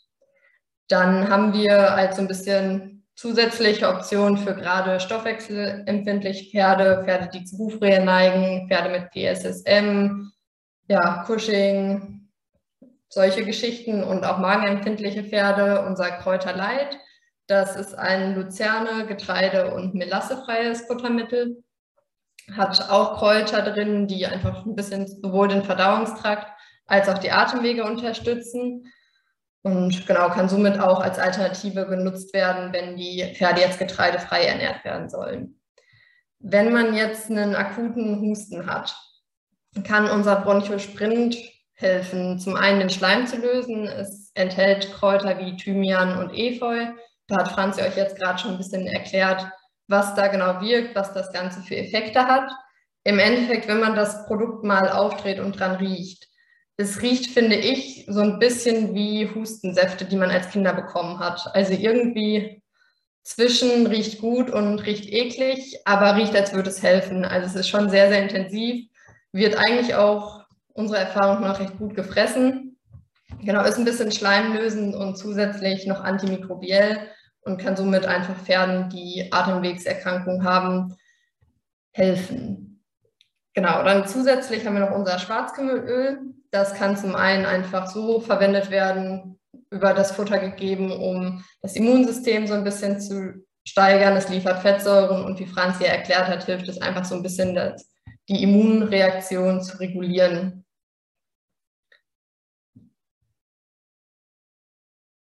Dann hätten wir, wo wir jetzt einmal bei Kräutertees wären, die Abwehrstärke. Das ist im Endeffekt ein sehr starker Kräutertee aus verschiedenen Kräutern, die das Immunsystem unterstützen. Hier ist zum Beispiel enthalten Sonnenhut, Goldrute, Süßholzwurzel, aber auch Pfefferminzblätter und Hagebuttenschalen. Alles Kräuter, die so eine positive Wirkung und eine stärkende Wirkung auf das Immunsystem haben und kann somit gerade präventiv, wenn man jetzt weiß, oh, es wird jetzt wieder kälter, es wird vielleicht ein bisschen nässer, man tendiert dann, dass es irgendwie ja, ein bisschen geschwächteres Immunsystem hat und dann zu Atemwegserkrankungen neigt, kann es präventiv ganz gut eingesetzt werden, um so ein bisschen eine stärkende, unterstützende Wirkung zu haben. Dann haben wir noch unsere Abwehrkraft, wie der Name vermuten lässt, auch unterstützend für das Immunsystem. Es ist sehr reich an Vitaminen, enthält auch Kräuter, die das Immunsystem unterstützen, wie Echinacea, Süßholzwurzel, aber auch Komponenten wie Ingwer. Es enthält Saponine. Saponine kommen von Sapo, also Seife. Es hat somit ein bisschen eine reinigende Wirkung auf den Organismus des Pferdes. Und das kann wiederum helfen, dass einfach das Pferd nicht zusätzlich noch damit beschäftigt ist, sich selber ja ein bisschen zu reinigen, sondern sich mehr darauf fokussieren kann, dass das Immunsystem an den Stellen einsetzt, wo es auch wirklich gebraucht ist, wie zum Beispiel, wenn ein Erreger gerade versucht einzudringen. Als letztes Produkt möchte ich noch das Hagebuttenschalenpulver vorstellen. Hagebutten sind ja bekannt als Vitamin C-Bomben. Das Vitamin C und die weiteren positiven Inhaltsstoffe sitzen bei der Hagebutte in der Schale. Im Inneren sind ja so ein bisschen diese Härchen. Ja, man kennt es auch als Kinder so ein bisschen als Juckpulver. Die können natürlich, wenn die aufgenommen werden, noch eine allergische Reaktion ein bisschen fördern, reizen, unter Umständen so das Pferd im Maul und im Rachenbereich zusätzlich. Deshalb verwenden wir in unserem Hagebuttenschalenpulver ausschließlich die Schalen. Diese sind, wie der Name sagt, vermahlen und haben somit eine sehr, sehr hohe Aufnahmekapazität, beziehungsweise werden sehr gut aufgenommen vom Pferd und sehr gut absorbiert und können somit ihre Wirkung sehr gut entfalten und das Immunsystem steigern. So, erlaubt uns ein bisschen Werbung, bevor wir jetzt zu euren vielen, vielen, vielen Fragen kommen, die ich hoffentlich alle gespeichert habe. Ähm, wir fangen mal an mit der Tierheilpraxis Presta. Also mit Husten 22 bekommt ihr 15 Prozent auf dem Plusbereich auf unserer Homepage. Was es ist, werde ich jetzt äh, hier jetzt nicht sagen, ähm, aber das könnt ihr ja nachschauen. Ähm, ihr könnt euch bei uns zum Tierheilpraktiker, zur Tierheilpraktikerin ausbilden lassen.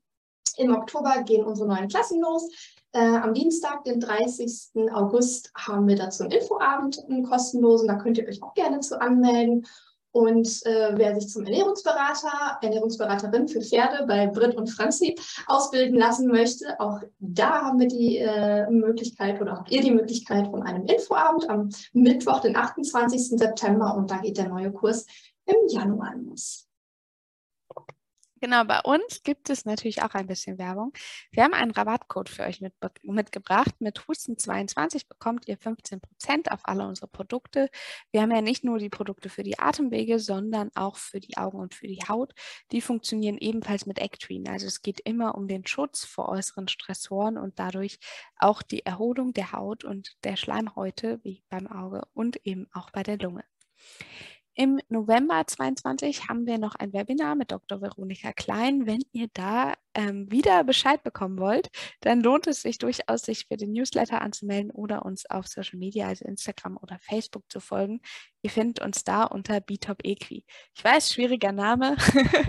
Wenn er entfallen ist, ihr könnt hier gerne nochmal schreiben oder euch einen Screenshot machen. Ähm, 8. bis 11. Dezember sind wir dann auf der Messe Pferd und Jagd. Wenn ihr da nochmal die persönliche Beratung von uns wollt, uns einfach so treffen oder äh, die Produkte einfach mal in der Hand halten wollt, dann freuen wir uns auch sehr, wenn ihr da bei uns am Stand vorbeischaut. Ja, auch bei uns habt ihr die Möglichkeit, mit dem Code Husten22 in unserem Online-Shop 15% zu sparen. Da könnt ihr sowohl unsere Atemwegsprodukte mal für einen kleinen Rabatt testen, als auch natürlich unsere anderen Produktwelten. Am Donnerstag, den 15. September, kommt dann unsere neue Podcast-Folge raus. Und am 20. September haben wir dann wieder mit Kooperation mit der Tierheilpraxis Presta das nächste Webinar. Thema ist da der Gewichtserhalt beim Übergang in die Winterzeit. Also einfach mal so ein bisschen Ansätze, Ideen, Vorschläge, wie man präventiv dagegen steuern kann, dass das Pferd erst in so einen ja, zu starken Gewichtsabfall im Winter gerät. So, dann fange ich mal mit den Fragen an. Die erste ist von Caroline. Wenn der Thorax abgesagt ist, kann dies auch zu equinem Asthma führen?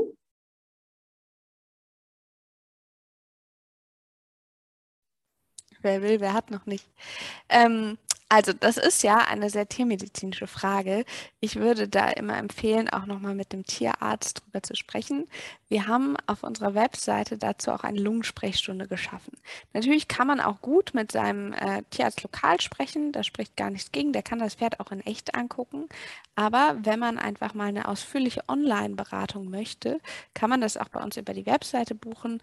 Ähm, man bekommt da einen Anamnesebogen, der geht sechs Seiten den kann man ausfüllen, muss man natürlich nicht. Ähm, aber dann hat man ein bisschen Zeit mit der Tierärztin auch seinen individuellen Fall zu besprechen. Die nächste Frage ist von Maria. Muss man nach Ectoin Hyperton NaCl nachinhalieren? Ähm, also Hyperton ist ja nicht gleich Hyperton. Man spricht immer von einem Isoton und von einem Hypertonbereich. Also das heißt, ich habe zum Beispiel eine zweiprozentige Sohle, die ist weniger Hyperton als eine dreiprozentige oder fünfprozentige Sohle. Mit den Ectoinen, also mit den Hyperton-Mischungsverhältnissen vom Ectoin, die auf unserer Webseite aufgelistet sind, wenn ihr bestellt, kriegt ihr da auch eine Karte zu. Ähm, das heißt, ihr seht das dann auch nochmal in echt. Ähm, die sind alle unter einer zweiprozentigen Sohle von, äh, von dem Osmolalitätswert heißt das dann. Das heißt, wir sind nicht stark hyperton. Im Normalfall muss das nicht. Wenn es dem Pferd nicht so gut geht, kann man das natürlich machen und ausprobieren, ob es dem Pferd einfach nochmal besser hilft. In der Regel inhaliere ich ja eh nur Hyperton, wenn eh Schleim vorhanden ist. Und bei den Mischungsverhältnissen ist das nicht nötig. Ähm, die nächste Frage ist von Verena. Wie lange ist Kurweise? Gibt es hier Richt- bzw. Durchschnittswerte? Wann wird es reizend? Gibt es dafür erkennbare Anzeichen? Das ist tatsächlich eine Frage, die wir ganz, ganz oft gestellt bekommen und das ist gar nicht so einfach, das zu beantworten. Ich wünschte, ich könnte euch sagen, macht das 30 Tage, dann ist der Schleim draußen und fertig. aber leider sind die Pferde, oder gut, dass es so ist, aber alle Pferde sind hier sehr individuell. Ich sage immer, guckt, ob noch Schleim vorhanden ist. Wenn ich, ähm, wenn ich das Gefühl habe, die Atemwege sind gereizt und ich habe ja einen trockenen, gereizten Husten, ähm, vor allem bei der Inhalation, dann würde ich mal gucken, ob mein Pferd mit einer Isotonlösung nicht besser klarkommt. Wenn ich aber Husten, also Husten bei der Inhalation heißt aber nicht immer, dass die Atemwege gereizt sind, sondern es kann auch sein, dass der Schleim sich löst und dadurch die Flimmerhärchen sich wieder bewegen können und mein Pferd deshalb abhustet. Es ist bei Pferden, weil die Fluchttiere sind und das ganz gerne verstecken, gar nicht so einfach zu sehen oder zu merken, ob Schleim da ist. Natürlich über eine Bronchioskopie kann ich das sehen, aber ich kann nicht täglich eine Bronchioskopie machen. Die viele Pferde, also wenn ich Außenschleim sehe, bin ich ganz sicher, da ist innen noch sehr viel mehr. das ist nicht so, dass äh, draußen nur ein ganz, ganz bisschen sichtbar ist und innen nichts mehr ist. Ähm, das heißt, wenn Schleim sichtbar ist, ist mein Pferd auf jeden Fall stark verschleimt. Dann kann ich ohne Probleme weiterhin ein hypertones Mischungsverhältnis benutzen. Ansonsten kann ich auch ganz gut darauf achten, ob mein Pferd bei der Inhalation vermehrt kaut. Viele Pferde schlecken auch, weil sie das, das Salz oder eben das Ektuin schmecken und dann schlecken die vorne. Aber wenn es wirklich kaut und abschluckt, ohne zu schlecken, schlucken sie meistens Schleim ab. Das heißt, auch dann kann ich davon ausgehen, es ist noch Schleim vorhanden und würde weiterhin Hyperton inhalieren. Ich würde mir da auch nicht so viel Sorgen dazu machen, dass es dann zu reizend ist. In den meisten Fällen ist das gar kein Problem. Nur wenn ich wirklich stark asthmatische Pferde habe, die gar, kein, gar nicht verschleimt sind, dann raten wir von Hypertonlösungen ab. Nadine möchte gerne wissen, wieso soll man nur Isoton inhalieren bei Pferden mit verengten Bronchien, Pferden, die keinen Schleim haben? Ähm, ich kann bei allen Pferden Isoton inhalieren. Wir empfehlen auch vielen Kunden, erstmal mit der Isoton-Inhalation anzufangen. Nur andersrum kann ich nicht bei allen Pferden Hyperton inhalieren. Und zwar, wenn die Bronchien zu ver verengt und krampfend sind und kein Schleim vorhanden ist, dann würde ich nicht Hyperton inhalieren, um die Atemwege eben nicht noch zusätzlich zu reizen. Isoton geht bei allen Pferden, kann man auch erstmal ausprobieren, um zu gucken, also bei vielen Pferden reicht das auch schon an Schleimlösung, weil ich einfach eine zusätzliche Befeuchtung habe. Nur wenn ich dann einen extra Step machen will, weil der Schleim wirklich fest sitzt, habe ich den eben, indem ich dann auf die hypertone Inhalation umstelle. Selina fragt, wie viel Sohle sollte man einsetzen, wenn man es mit NaCl mischt? Ähm, ich würde immer empfehlen, eine fertig gemischte Sohle zu kaufen, einfach weil in der Herstellung darauf geachtet, also idealerweise, kommt natürlich darauf an, wo man sie kauft, aber idealerweise darauf geachtet wird, dass das Ganze steril äh, produziert wird und eben nicht verkeimt. Und wenn ich selber mische, ist einfach die Chance für Verkeimung höher. Wenn ich äh, eine sehr hochprozentige Sohle habe, ist das, die Gefahr natürlich geringer, dadurch den hohen Salzgehalt ist einfach nicht so schnell passiert. Aber eigentlich brauche ich Sohle nicht mehr mit NaCl mischen. Melanie schreibt, ein Einstellerpferd bei mir hustet trocken seit circa zehn Tagen, meistens wenn sie frisst und das Heu bzw. Gras den Kehlkopf reißt. Sie ist fünf Jahre alt, steht aber nur auf der staubtrockenen Koppel in der Herde und wird nicht gearbeitet. Aktuell gibt sie ihr Tee und Hustensaft in Klammern Evalia. Sollte die Besitzerin die Stute vielleicht mal täglich arbeiten, also auch galoppieren, damit die Lunge mal ordentlich durchlüftet wird? Das ist natürlich immer eine schwierige Situation. Äh, es kommt auf das, erstmal muss man checken, okay, wie, wie kann ich das rüberbringen? Es ist ja nicht Ihr Pferd. Ähm, das heißt, es geht um einen konstruktiven Austausch. Ja, natürlich kann mehr Bewegung helfen. Ähm, Bewegung ist ein großer Schlüssel und es ist gut, wenn die Stute ein bisschen mehr galoppiert. Aber ob das das Problem löst, ist natürlich eine ganz andere Frage. Ähm, das heißt, hier würde ich eher der Besitzerin empfehlen, das mal checken zu lassen, ähm, weil eben, also auch ruhig mit dem Hinweis, es ist einfach so, dass wenn das Pferd ein bisschen hustet, sich das sehr schnell zu chronisch entwickeln kann. Und wenn die Alveolen einmal beschädigt sind, wachsen die nicht nach, die sind dann kaputt. Und mal gerade wenn das Pferd erst fünf ist, möchte ich mir natürlich nicht, dass es eine chronische RO entwickelt. Also ich weiß nicht, ob Bewegung alleine das lösen wird. Das wäre die Absprache mit dem Tierarzt oder die Lungensprechstunde sinnvoll. Aber es geht da auch immer ganz, ganz viel um Respekt miteinander und äh, gut darauf achten, wie man das anbringen kann, dass es konstruktiv rüberkommt. Dann die nächste Frage von Laura. Ist es tatsächlich so, dass sich Magen- und Lungenprobleme gegenseitig beeinflussen bzw. hervorrufen? Da können vielleicht die anderen sogar noch mehr zu erzählen. äh, ja, auf jeden Fall tatsächlich. Also ähm, im Chat gerade war auch nochmal der Hinweis auf PSSM. Wir haben tatsächlich äh, sowohl von Magen als auch von muskulären Problemen wie PSSM ähm, als auch Pferde, die zum Beispiel zum Sommerextrem ähm, neigen, was ja auch eine Allergiereaktion ist. Wir haben ganz viele ähm, Kreuzkombinationen und auch Pferde, die unter Magenproblemen leiden, die warum auch immer zum Beispiel einen erhöhten ähm, ein erhöhtes Stresslevel haben oder also jedes Pferd, was ein Magenproblem hat, ist ja im Endeffekt nicht gesund, hat mit irgendwelchen ähm, Diskrepanzen in seiner Umgebung oder psychisch oder aus der Vergangenheit zu tun. Ähm, und das wirkt sich natürlich auf die Atemwege aus, weil sich auch Schmerz auf die Atemwege auslösen können.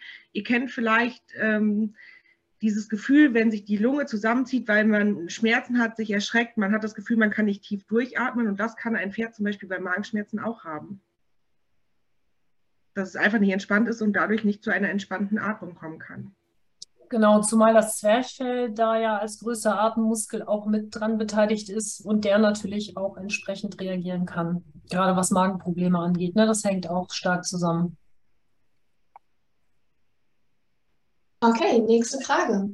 Von Carola. Mein Pferd hat nach jedem Reiten weißen Nasenausfluss. Vermutet wird beginnendes Asthma. Ich möchte aber gerne die Ursache wissen, was die Lunge reizt, um das ändern zu können. Wie finde ich das am besten heraus, ob es zum Beispiel Staub, Ammoniak, Pollen, Heu ist? Wir hatten ja eben schon mal kurz über Allergietests gesprochen und es ist halt in der Tat so, dass die nicht immer 100% zuverlässig sind. Ähm, es gibt verschiedene Möglichkeiten, das rauszufinden. Einmal kann ich es natürlich testen, okay, was passiert, wenn, äh, also wenn, ich mein Pferd komplett rausstelle. Ähm, und mal für ein paar Tage nicht in die Box, wird es besser, dann weiß ich, okay, es könnte Stroh sein, es könnte Ammoniak sein, etc. Wenn ich mich wirklich auf Ursachenforschung begeben möchte, kann ich äh, wieder die Lungensprechstunde ans Herz legen. Oder es gibt auch von äh, Dr. Veronika Klein von Kernkompetenz Pferd noch einen Kurs für atemwegserkrankte Pferde. Und da geht es eben mehrere Tage auch darum, dass man sich so aufstellt, dass man eben die Ursachen noch ein bisschen besser rausfinden kann. Das ist aber oft gar nicht so einfach und ähm, hängt am Ende leider mit viel Ausprobieren zusammen. Zudem ist natürlich die Bronchoskopie auch ja. eine mögliche Möglichkeit, eventuell der Sache etwas näher zu kommen. Ne? Das muss mit dem behandelnden Tierarzt natürlich abgesprochen werden. Aber letztendlich mal reinzuschauen, ähm, macht natürlich auch Sinn irgendwann. Auf jeden Fall. Ähm, die nächste Frage. Verstehe ich es richtig, dass sich Ektuin gerade bei Pferden eignet, die auch allergischen Husten haben? Ja, Auf jeden Fall. Also gerade ähm, im Allergiesegment ist Ectoin eben sehr, sehr sinnvoll, einfach weil es diesen Schutz macht vor den Allergenen. Und ich muss dazu auch nicht wissen, gegen was mein Pferd genau allergisch ist, weil dieser Wasserschutz einfach ähm, die, die Schleimhäute generell gegen die Allergene schützt. Natürlich hilft es trotzdem, wenn ich weiß, gegen was mein Pferd allergisch ist, einfach damit ich das reduzieren kann. Aber ähm, also gerade bei Allergien auf jeden Fall. Wie viel, äh, die nächste Frage ist von Sabrina, wie viel Milliliter bzw. wie lange sollte ich immer das Pferd inhalieren lassen? Bei dieser Frage geht es ja eigentlich wieder darum, wie viel kommt beim Pferd an. Und das ist natürlich je nach Inhalator unterschiedlich, je nach Temperatur unterschiedlich, je nachdem, wie das Pferd atmet unterschiedlich. Also ähm, atmet mein Pferd ruhig und gleichmäßig oder atmet, äh, hält mein Pferd die Luft an, weil es den Inhalator irgendwie blöd findet, ähm, etc. Das heißt auch wieder keine einfach zu beantwortende Frage. Generell sagen wir als Richtwert, inhaliert mal 20 Minuten. Ähm, wenn das, wenn es mal länger ist, ist prima. Es kommt ja auch auf den Inhalator an, wie schnell, wie viel da durchläuft.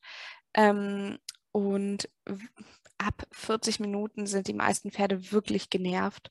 Und wir wollen ja, dass sie äh, gut weiter mit uns kooperieren und auch das Inhalieren mitmachen. Stopp, Kathi, ich unterbreche dich eben. Äh, Lea, eine Frage zu dem, ähm, gerade, das fand ich ganz interessant, was du äh, gesagt hast. Mhm. Ähm, wenn man vorbeugend bei Allergien inhaliert. Mhm. Ähm, würdest du dazu raten, jeden Tag vorbeugend zu inhalieren oder würdest du dann sagen, okay, wenn man es vorbeugend macht und es ist noch nicht akut, reicht auch vielleicht jeder zweite, weil es managementmäßig einfacher ist? Also idealer wäre täglich. Alle zwei Tage ist besser als gar nicht. ähm, genau, also gerade wenn ich vorbeugend arbeite, hilft es natürlich, wenn ich weiß, gegen was ist mein Pferd allergisch, wann hat dieses Allergensaison und dann kann ich schon vorher anfangen. Beim Ectoin ist es so, dass das Ectoin, ähm, das macht diesen Wasserschutz und danach wird es einfach wieder ausgeschieden und das bleibt keine zwei Tage an der Schleimhaut. Das heißt, wir empfehlen da wirklich am Anfang, um einen dauerhaften Schutz zu gewährleisten, täglich zu inhalieren. Wenn man es mal einen Tag nicht schafft, passiert nicht viel, sondern dann ist einfach ein Tag schlechter geschützt. Aber ich möchte ja, dass die Schleimhaut möglichst gut äh, aufgebaut und geschützt und widerstandsfähig ist. Und das erreiche ich am besten mit einer täglichen Inhalation. Wenn das managementtechnisch nicht machbar ist, mache ich besser alle zwei Tage als gar nicht. Dann von Sabrina. Ist das Ectoin auch antimykotisch, sodass man es insbesondere bei Husten aufgrund von Schimmelsporen im Heu einsetzen kann? Nee, Ectoin ist nicht antimykotisch, sondern Ectoin schützt. Aber Ectoin schützt alles. Ähm, und wenn ich Schimmel, ein Problem mit Schimmelsporen im Heu habe, dann sollte ich äh, blöderweise, also ja, natürlich, das ist oft schwierig, aber gucken, was ich mit dem Heu machen kann. Ähm, das wäre besser als das mit dem Ectoin. Dann von Alina. Gibt es die Möglichkeit, das Ectoin auch in einer Sohlekammer zu vernebeln, also Rauminhalation? Und ihre zweite Frage, gibt es Möglichkeiten für uns Tierheilpraktiker vergünstigt an das Ectoin ranzukommen, beziehungsweise ein, ein Empfehlerprogramm für unsere Kunden? Also zur ersten Frage. Ähm, ich meine, Ectoin wird verkauft in 5 Milliliter Ampullen. Das heißt, man hat 30 Ampullen, a 5 Milliliter. Die werden jeweils verdünnt mit 45 Milliliter NaCl und das ganze Paket kostet 48,50, nicht 50 Euro. Mit einer Ampulle komme ich dann auf äh, 50 Milliliter maximal. Wenn ich das im Raum verneble, ist das nicht besonders viel. Man kann es natürlich im Raum vernebeln, ist aber relativ teuer und es kommt nicht so viel an, wie wenn ich es über die Maske mache. Deshalb, äh, ich kenne noch niemanden, der das äh, zu, zu, dem Preis gerne im Raum vernebeln möchte. ähm, zur, also, und es ist ja auch einfach sinnvoller, es da am besten hinzubringen, wo, wo es am meisten bewirken kann. Ähm, für die Tierheilpraktiker, ihr könnt uns sehr, sehr gerne schreiben, dann schicke ich da gerne weitere Infos raus. So, dann die nächste Frage von Ines. Wenn ich das Bitop Equi inhaliere, dauert es einmal länger und es wird nie alles vernebelt. Es bleibt immer ein Rest übrig, der sich nicht vernebeln lässt. Woran könnte das liegen? Das Ectrin ist natürlich ein bisschen, äh, also es dauert oft ein bisschen länger als Salzinhalation, also nicht als superhochprozentige Sola, aber als NaCl. Trotzdem sollte eigentlich kein Rest im Inhalator bleiben. Das kommt aber auf den Inhalator an. Also bei Ultraschallverneblern zum Beispiel muss ein Rest drin bleiben. Ähm, am besten uns einmal so schreiben, wenn das wirklich ein Problem ist. Und dann können wir gucken, was für ein Inhalator das ist. Und dann kann man zusammen mit dem Inhalatorenhersteller gucken, woran das liegen könnte. Dann die nächste Frage ist von Jutta. Ectoin gibt es auch für Menschen. Worin besteht der Unterschied abgesehen vom Preis? Kann man das Menschen-Ectoin auch für Pferde verwenden? In den, also das Menschen-Ectoin kommt tatsächlich auch von der B-Top ursprünglich, also unserer Mutterfirma. Ähm, in den Ampullen sind, ich glaube, 2,5 Milliliter drin, ähm, Salz, Wasser und 1,3 Prozent Ectoin. In unseren Ampullen ist Wasser und 13 Prozent Ectoin drin. Das heißt, wenn ich die 13 Prozent 5 Milliliter Lösung von uns mit 45 Milliliter NaCl mische, komme ich auf die gleiche Lösung wie in den 2,5 Milliliter Ampullen für den Menschen. Bei Menschen, also wenn ich zum Beispiel einen Inhalator habe, wo 20 Milliliter reinkommen, bräuchte ich sehr viele von den Menschenampullen im Gegensatz zu den Pferdeampullen. Ähm, deshalb haben wir dafür ein extra Produkt entwickelt. Also ja, wir sind teurer, aber nur, weil viel mehr Wirkstoff ähm, enthalten ist. Das heißt, wenn ich am Ende das Pferdeprodukt kaufe, bin ich sehr viel günstiger. Natürlich kann man auch das Humanprodukt nehmen, ist halt viel mehr Plastik und teurer. Äh, die nächste Frage von Andrea. Leider lässt sich meiner nicht inhalieren. Ich kann ihm die Maske nicht aufsetzen, habe selber äh, den Inhalator und ist über vier Jahre immer wieder geübt. Es funktioniert leider nicht. Was gibt es da für eine Möglichkeit? Da wart ihr ja wirklich ausdauernd. Vier Jahre. Halleluja. Also generell zu Inhalatoren, ähm, wenn man das anfangen möchte, die meisten Pferde machen das ganz gut mit, aber wenn man ein Pferd hat, wo man schon denkt, ach, ich glaube, das wird nichts, ähm, hilft es gerade Richtung Pony mit Futtereimern zu üben. Also es gibt ja diese Eimer, die man auch umbindet komplett, also die, die man einfach dranhängt, dann kennt das Pferd das schon mal. Weil die meisten Pferde, wenn die einmal verstanden haben, dass sie so einen Futtereimer umgehängt bekommen, machen das wirklich ganz gut mit. Ähm, und dann kann man als nächsten Step zum Inhalator gehen. Bei den verschiedenen Inhalatoren gibt es eben verschiedene Möglichkeiten, das Pferd möglichst frei erstmal atmen zu lassen, weil wenn die, wenn die eh Atemwegsprobleme haben, das heißt ein Fluchttier, was nicht gut Luft bekommt und da mache ich noch was dran, wodurch es im Normalfall ein bisschen schlechter Luft bekommt erstmal, weil da einfach was um die Nase ist, finden die das blöd. Das heißt, ich kann zum Beispiel Ventile aufmachen oder das unten aufmachen, das kommt eben auf den Inhalator an. Dann ist es auch so, dass verschiedene Pferde verschiedene Inhalatoren bevorzugen. Das heißt, ich kann da noch mal ein bisschen ausprobieren. Vielleicht klappt es mit einem anderen Inhalator besser. Ich kann auch bei der Partner- und Verleihseite zum Beispiel gucken, ob ich einen Therapeuten in der Nähe finde, der mir da helfen kann, weil die einfach sehr viel Übung damit haben. Ich weiß, dass Sahoma zum Beispiel bei ihren Inhalatoren, die bieten auch an, dass sie vorbeikommen zur Einführung und das eben einmal mit einem selber üben. Ähm, und dadurch kann ich das erarbeiten. Wenn das alles nichts hilft und das Pferd das wirklich nicht mitmacht, dann würde ich gucken, ob ich nicht vielleicht irgendwie einen Sohleanhänger, eine Sohlekammer etc. Ähm, finden kann. Sohlekammer kann ich auch selber in meinem Stall bauen. Da kann ich auch das, ähm, also gibt es auch verschiedene Inhalationsgeräte für. Dann muss ich eben äh, gucken, wie ich das möglichst zubekomme. Ähm, aber damit ich meinem Pferd eben damit dann helfen kann. Darüber das Ectoin wird dann schwierig ähm, oder Medikamente ist dann auch schwierig. Deshalb hilft es oft, die Pferde dann ähm, erstmal über den Inhalator daran zu gewöhnen. Ich kann auch überlegen, wenn mein Pferd stark verschleimt ist zum Beispiel und deshalb schlecht Luft bekommt und dann kommt noch der Inhalator drauf und es kommt, bekommt noch schlechter Luft, das Pferd erst zu bewegen und dann inhalieren zu lassen, ähm, einfach weil dann vielleicht schon mal ein bisschen Schleim etc. weg ist, die Atemwege ein bisschen geweitet sind und es generell schon mal ein bisschen mehr Luft bekommt als äh, vor der Bewegung. Oder ich kann eben nutzen, dass es zum Beispiel abends besser ist und dann versuchen, das mit dem Inhalieren anzufangen und am Anfang wirklich gar nicht ans Inhalieren denken, sondern nur Inhalator anziehen, ausziehen etc. Lena fragt, wenn das Pferd allergisch auf Milben und Schimmelpilze reagiert, ist Heufütterung bei guter Qualität nicht besser als Heulagefütterung? Das Risiko vor allem für Schimmelpilze ist doch bei Heulage viel größer und sogar bei nicht korrekt gewässertem Heu.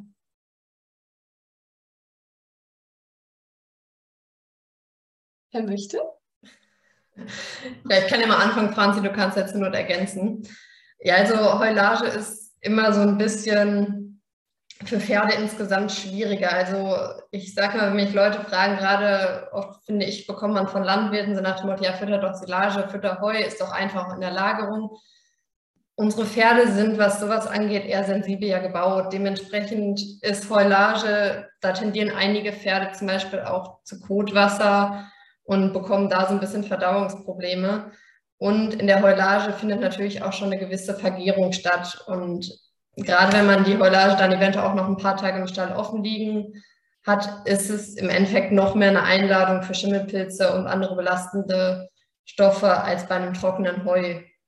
Dementsprechend ist dann, wenn man an ein sehr, sehr gut qualitatives Heu kommt, das definitiv immer die beste Wahl fürs Pferd, weil es einfach den Verdauungstrakt nicht zusätzlich belastet, gerade wenn das Pferd auch nur eine Heufütterung gewöhnt ist und auch die Lagerkapazität, Lagerstabilität deutlich besser ist.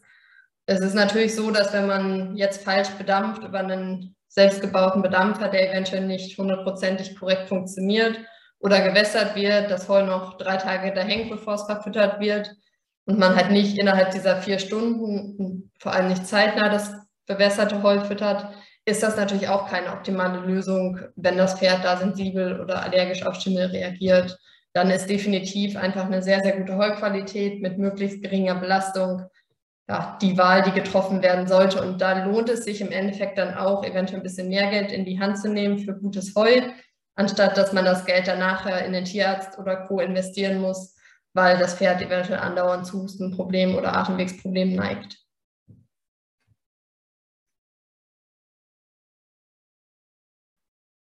Franzi, möchtest du noch ergänzen oder sollen wir die nächste Frage nehmen? Mach die nächste Frage. Genau. Katrin fragt, macht es einen Unterschied, den Schwarzkümmel zu mörsern? Das ist ganz klar ja. Also es ist so, dass Schwarzkümmel ist jetzt auch nicht das größte von den Körnern Samen her. Und ein Pferd kann solche Produkte in der Regel nur wirklich nutzen und ausschließen, wenn es auch vernünftig gekaut und zermahlen wird.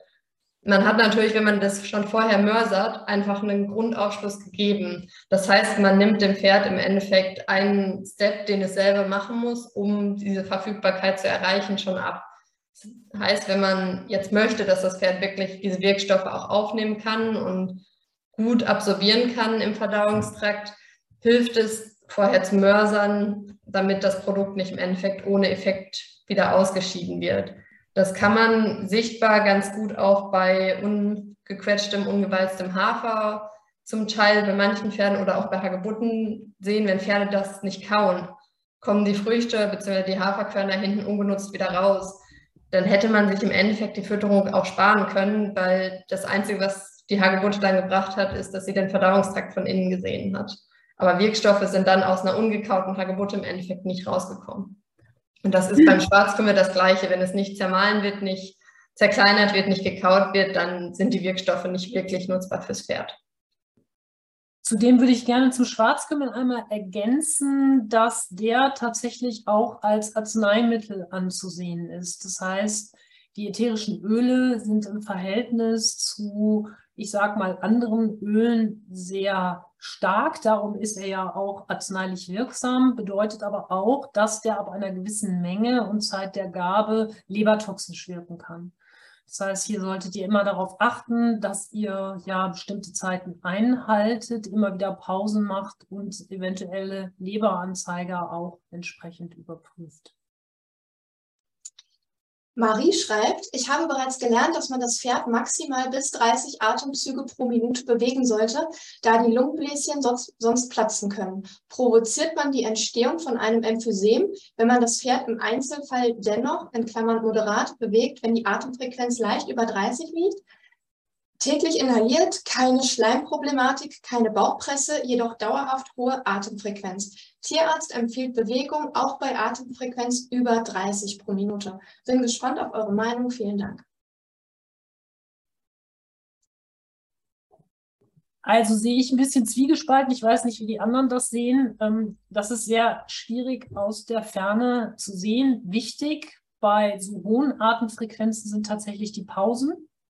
Das heißt, die Pferde werden bewegt in einer höheren Gangart, sollten dann eben wieder die Möglichkeit haben, die Atemfrequenz zu senken und das dann irgendwie nach einer Pause, also Pause jetzt im Schritt ähm, oder entsprechend der geringeren Gangart und das dann wieder erhöhen.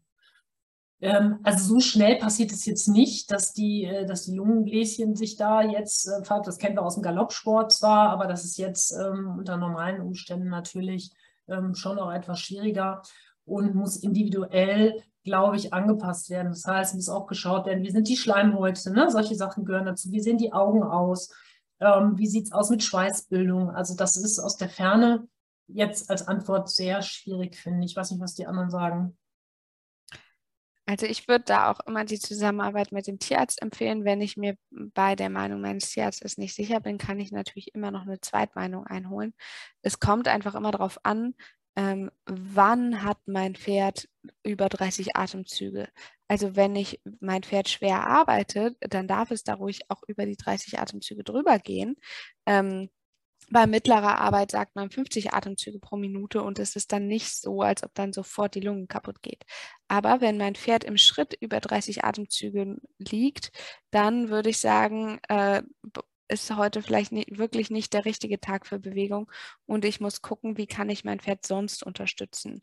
Also zum Beispiel Atemwegsmuskulatur massieren oder ähm, Inhalation, Fütterung etc.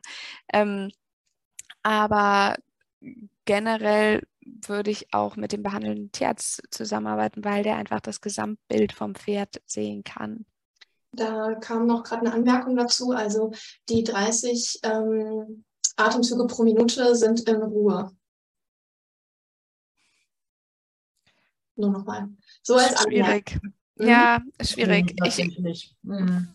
Also es ist für Ruhe halt deutlich zu hoch ja. und ich würde wirklich äh, gucken, wie ich, wie ich die runterbekomme, weil äh, wenn es wirklich in Ruhe ist, kann ich auch nicht Pause machen und sie wieder regenerieren lassen. Nee. Dann machen wir mit Selina weiter. Wie soll das klappen mit den vier Stunden nach dem Heuwässern verfüttern? Unsere Pferde werden morgens um sieben, acht Uhr gefüttert. Ja, das ist das große Problem überall. Das Problem kenne ich selber auch von meinem ehemaligen ähm, Atemwegspferd. Das ist, ja, das ist tatsächlich ein Riesenproblem. Wie macht man das? Nachts hinfahren? Ähm, ja, kann, ist eigentlich technisch, außer man hat die Pferde am Haus, fast nicht lösbar. Muss man auch ehrlicherweise sagen, weil da ist natürlich eine Keimbildung auf jeden Fall bei so einem Wetter, wenn ich das selbst abends um 10 Wässer am nächsten Morgen sind da Keime drauf, auf jeden Fall. Dann, Katrin, ähm, ich würde gerne wissen, ob die Produkte zu 100% natürlich hergestellt werden, im Speziellen bei, der Mineralstoff, bei den Mineralstoffprodukten. Ich habe schon kurz was zu dem Chat geschrieben. Ähm, wenn man ein 100% natürliches Mineralfutter haben möchte, was ja immer ein bisschen schwierig ist, weil ihr wisst es selber, äh, nicht jeder Grashalm hat die gleichen Inhaltsstoffe, nicht jedes Gestein, nicht jedes Salz hat die gleiche Konzentration, ähm, haben wir unsere Nature's Best Mineralstärke komplett ohne künstliche Zusatzstoffe, nur wirklich mit den Komponenten, die wir da reinmischen, ähm, haben wir da ein Mineralfutter entwickelt. Übrigens, Mineralfutter laut deutschem Futtermittelrecht muss 45 Prozent Rohasche enthalten äh, das ist zusätzlich ein Hemmnis. Hm, dann ist sicherlich die Mineralstärke das ähm, Mineralfutter bei uns aus dem Hause der Wahl. Nichtsdestotrotz haben wir auch Mineralfutter, die nicht ganz ohne künstliche Zusatzstoffe auskommen, um eben besondere Mangelentscheidungen, ähm, zum Beispiel bei Pferden, die sehr niedrig mit den Spurenelementen äh, versorgt sind und einen starken Mangel zu haben, hier auszugleichen. Das kriegt man auf natürlichem Wege leider heutzutage nicht mehr hin. Also ein gut abdeckendes Mineralfutter ist die Mineralstärke von uns. Äh, bei sehr deutlichen Mangelerscheinungen würde ich kurweise das Aktiv und Fit einsetzen, was ein Spurenelementkonzentrat ist. So, aufgrund äh, der Zeit werde ich jetzt nur noch die Fragen stellen, die jetzt bisher schon gestellt wurden. Wenn ihr noch weitere Fragen habt, die äh, Kontaktdaten von BTOP Equi und von Nature's Best und auch von uns waren ja die ganze Zeit ähm, eingeblendet. Ähm, Sandra, wie füttert ihr die Kräuter? Pur sind sie ja auch wieder staubig und in den ganzen Mischungen ist immer irgendwas, auf das mein Pferd allergisch ist.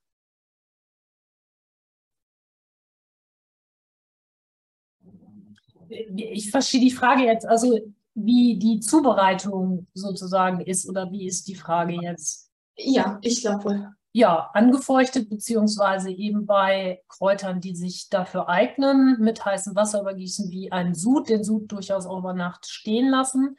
Wenn natürlich es bekannt ist, dass allergische Komponenten dabei sind, eben keine Fertigmischungen kaufen, sondern ähm, Einzelkräuter in der Apotheke oder eben bei entsprechenden ähm, Nahrungsmittelergänzungsherstellern sich die Kräuter eben ähm, besorgen und dann ähm, entsprechend die Einzelkräuter verfüttern, die das Pferd verträgt. Dann Miriam, welche Mengen Kräuter muss ich einem 500 Kilogramm Pferd am Tag in etwa geben, damit es wirksam ist? Oder reichen auch kleine Mengen?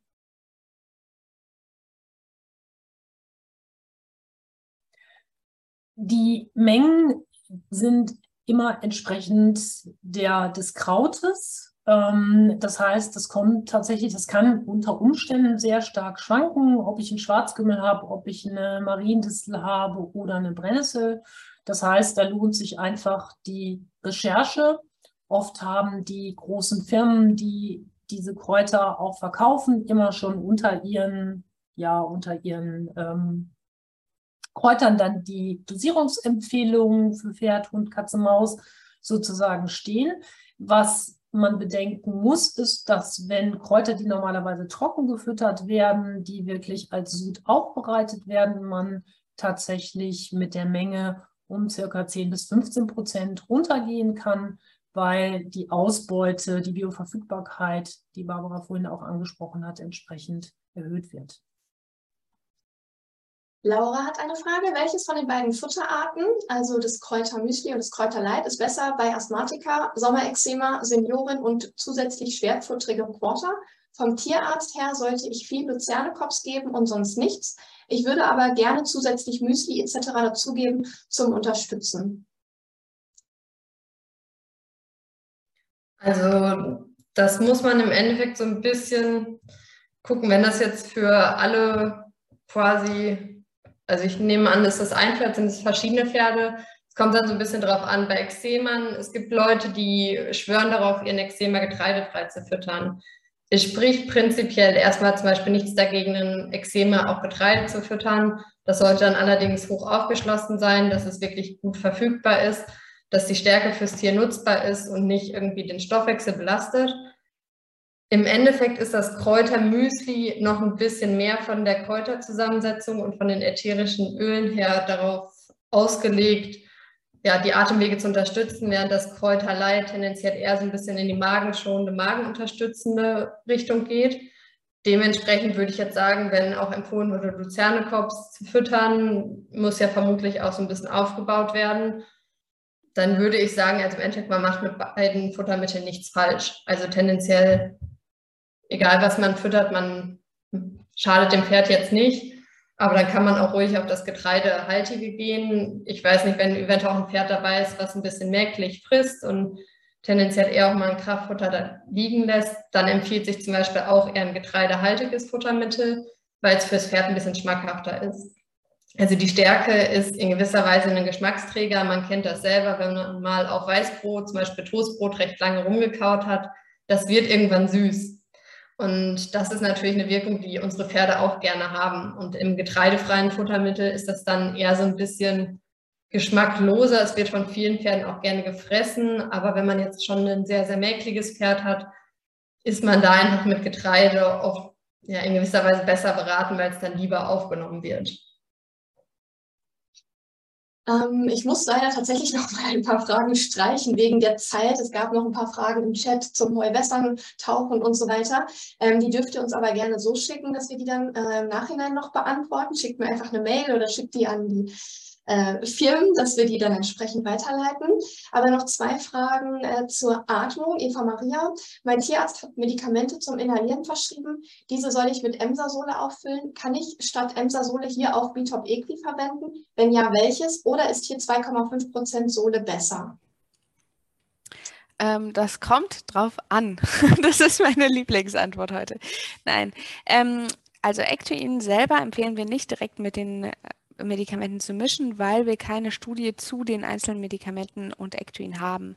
Ähm, das, deshalb darf es nicht direkt gemischt werden. Aber Ectuin hat einen rein physikalischen Wirkmechanismus und deshalb gehen wir nicht davon aus und so sind auch die Kundenerfahrungen, die wir gesammelt haben, dass es hier zu Wechselwirkungen mit den Medikamenten kommt. Das heißt, ich kann Ectuin zur Unterstützung sehr, sehr gut parallel zu Medikamenten einsetzen, muss dann aber einen extra Inhalationsvorgang machen.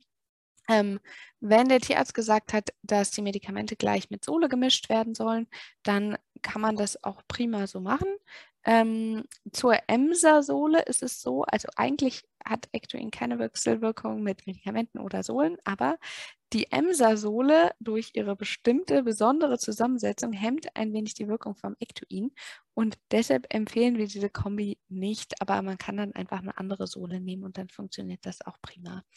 Wenn du da aber nochmal individuelle Beratung zu möchtest, dann müsstest du uns nochmal eine E-Mail schreiben, welche Medikamente das sind und was dein Pferd hat. Und dann können wir da vielleicht nochmal ein bisschen detaillierter drauf eingehen. Die letzte Frage für heute von Katharina. Äh, meine Easy-Stute ist eigentlich ganz fit, aber zurzeit hat sie eine starke Atmung bzw. holt öfters mal tief Luft, atmet stark auf. Kommt vor, wenn wir eine Bergaufrunde gehen. Ist eigentlich eine Hausrunde und ich weiß echt nicht warum. Also zu den Isländern kann man einmal generell sagen, also die normale Atemfre Ruheatemfrequenz beim Pferd sollte bei 8 bis 16 Atemzügen pro Minute liegen. Isländer sind da ein bisschen höher. Ähm, rund um 23 ist da auch noch okay. Ähm, wenn sie öfter mal tief Luft holt, dann würde ich sagen, ist das jetzt auch erstmal noch kein beunruhigendes Zeichen. Da kann vielleicht der Rest auch noch mal was zu sagen, ob er das anders sieht. Ähm, wenn es bergauf geht, vielleicht ist es auch einfach eine Konditionsfrage, auch wenn es nur eine Hausrunde ist. Wenn man aber das Gefühl hat, dass da irgendwas nicht stimmt, dann lohnt es sich durchaus mal die Ruheatemfrequenz zu zählen und auch die Frequ Atemfrequenz im Schritt, Trab etc., weil ich dann wieder messbare Werte habe, und besser sagen kann, ob die erhöht sind. Das kann natürlich auch trotzdem mit der Kondition zusammenhängen. Ähm, muss aber nicht. Und dann kann ich in dem Zuge eben auch dann gut einen Tierarzt drauf gucken lassen, wenn ich ihm sage, hm, die Atemfrequenz im Schritt ist schon erhöht, dass das ein Konditionsding ist, ist jetzt eher unwahrscheinlich. Kommt auf das Pferd an natürlich. Wenn die anderen dazu jetzt nichts mehr sagen möchten, dann sind wir jetzt durch. Vielen Dank, dass ihr alle so lange tapfer durchgehalten habt. Wir haben wie immer ordentlich überzogen, aber wer schon mal das ein oder andere Webinar bei uns mitgemacht hat, äh, weiß das. Genau, ja, von mir vielen Dank, dass ihr alle so ähm, tapfer mitgemacht habt, äh, durchgehalten habt. Vielleicht bis zum nächsten Mal. bis dann, tschüss. Dankeschön, bis dann. Vielen Dank, bis dann, tschüss, einen schönen Abend euch. Tschüss.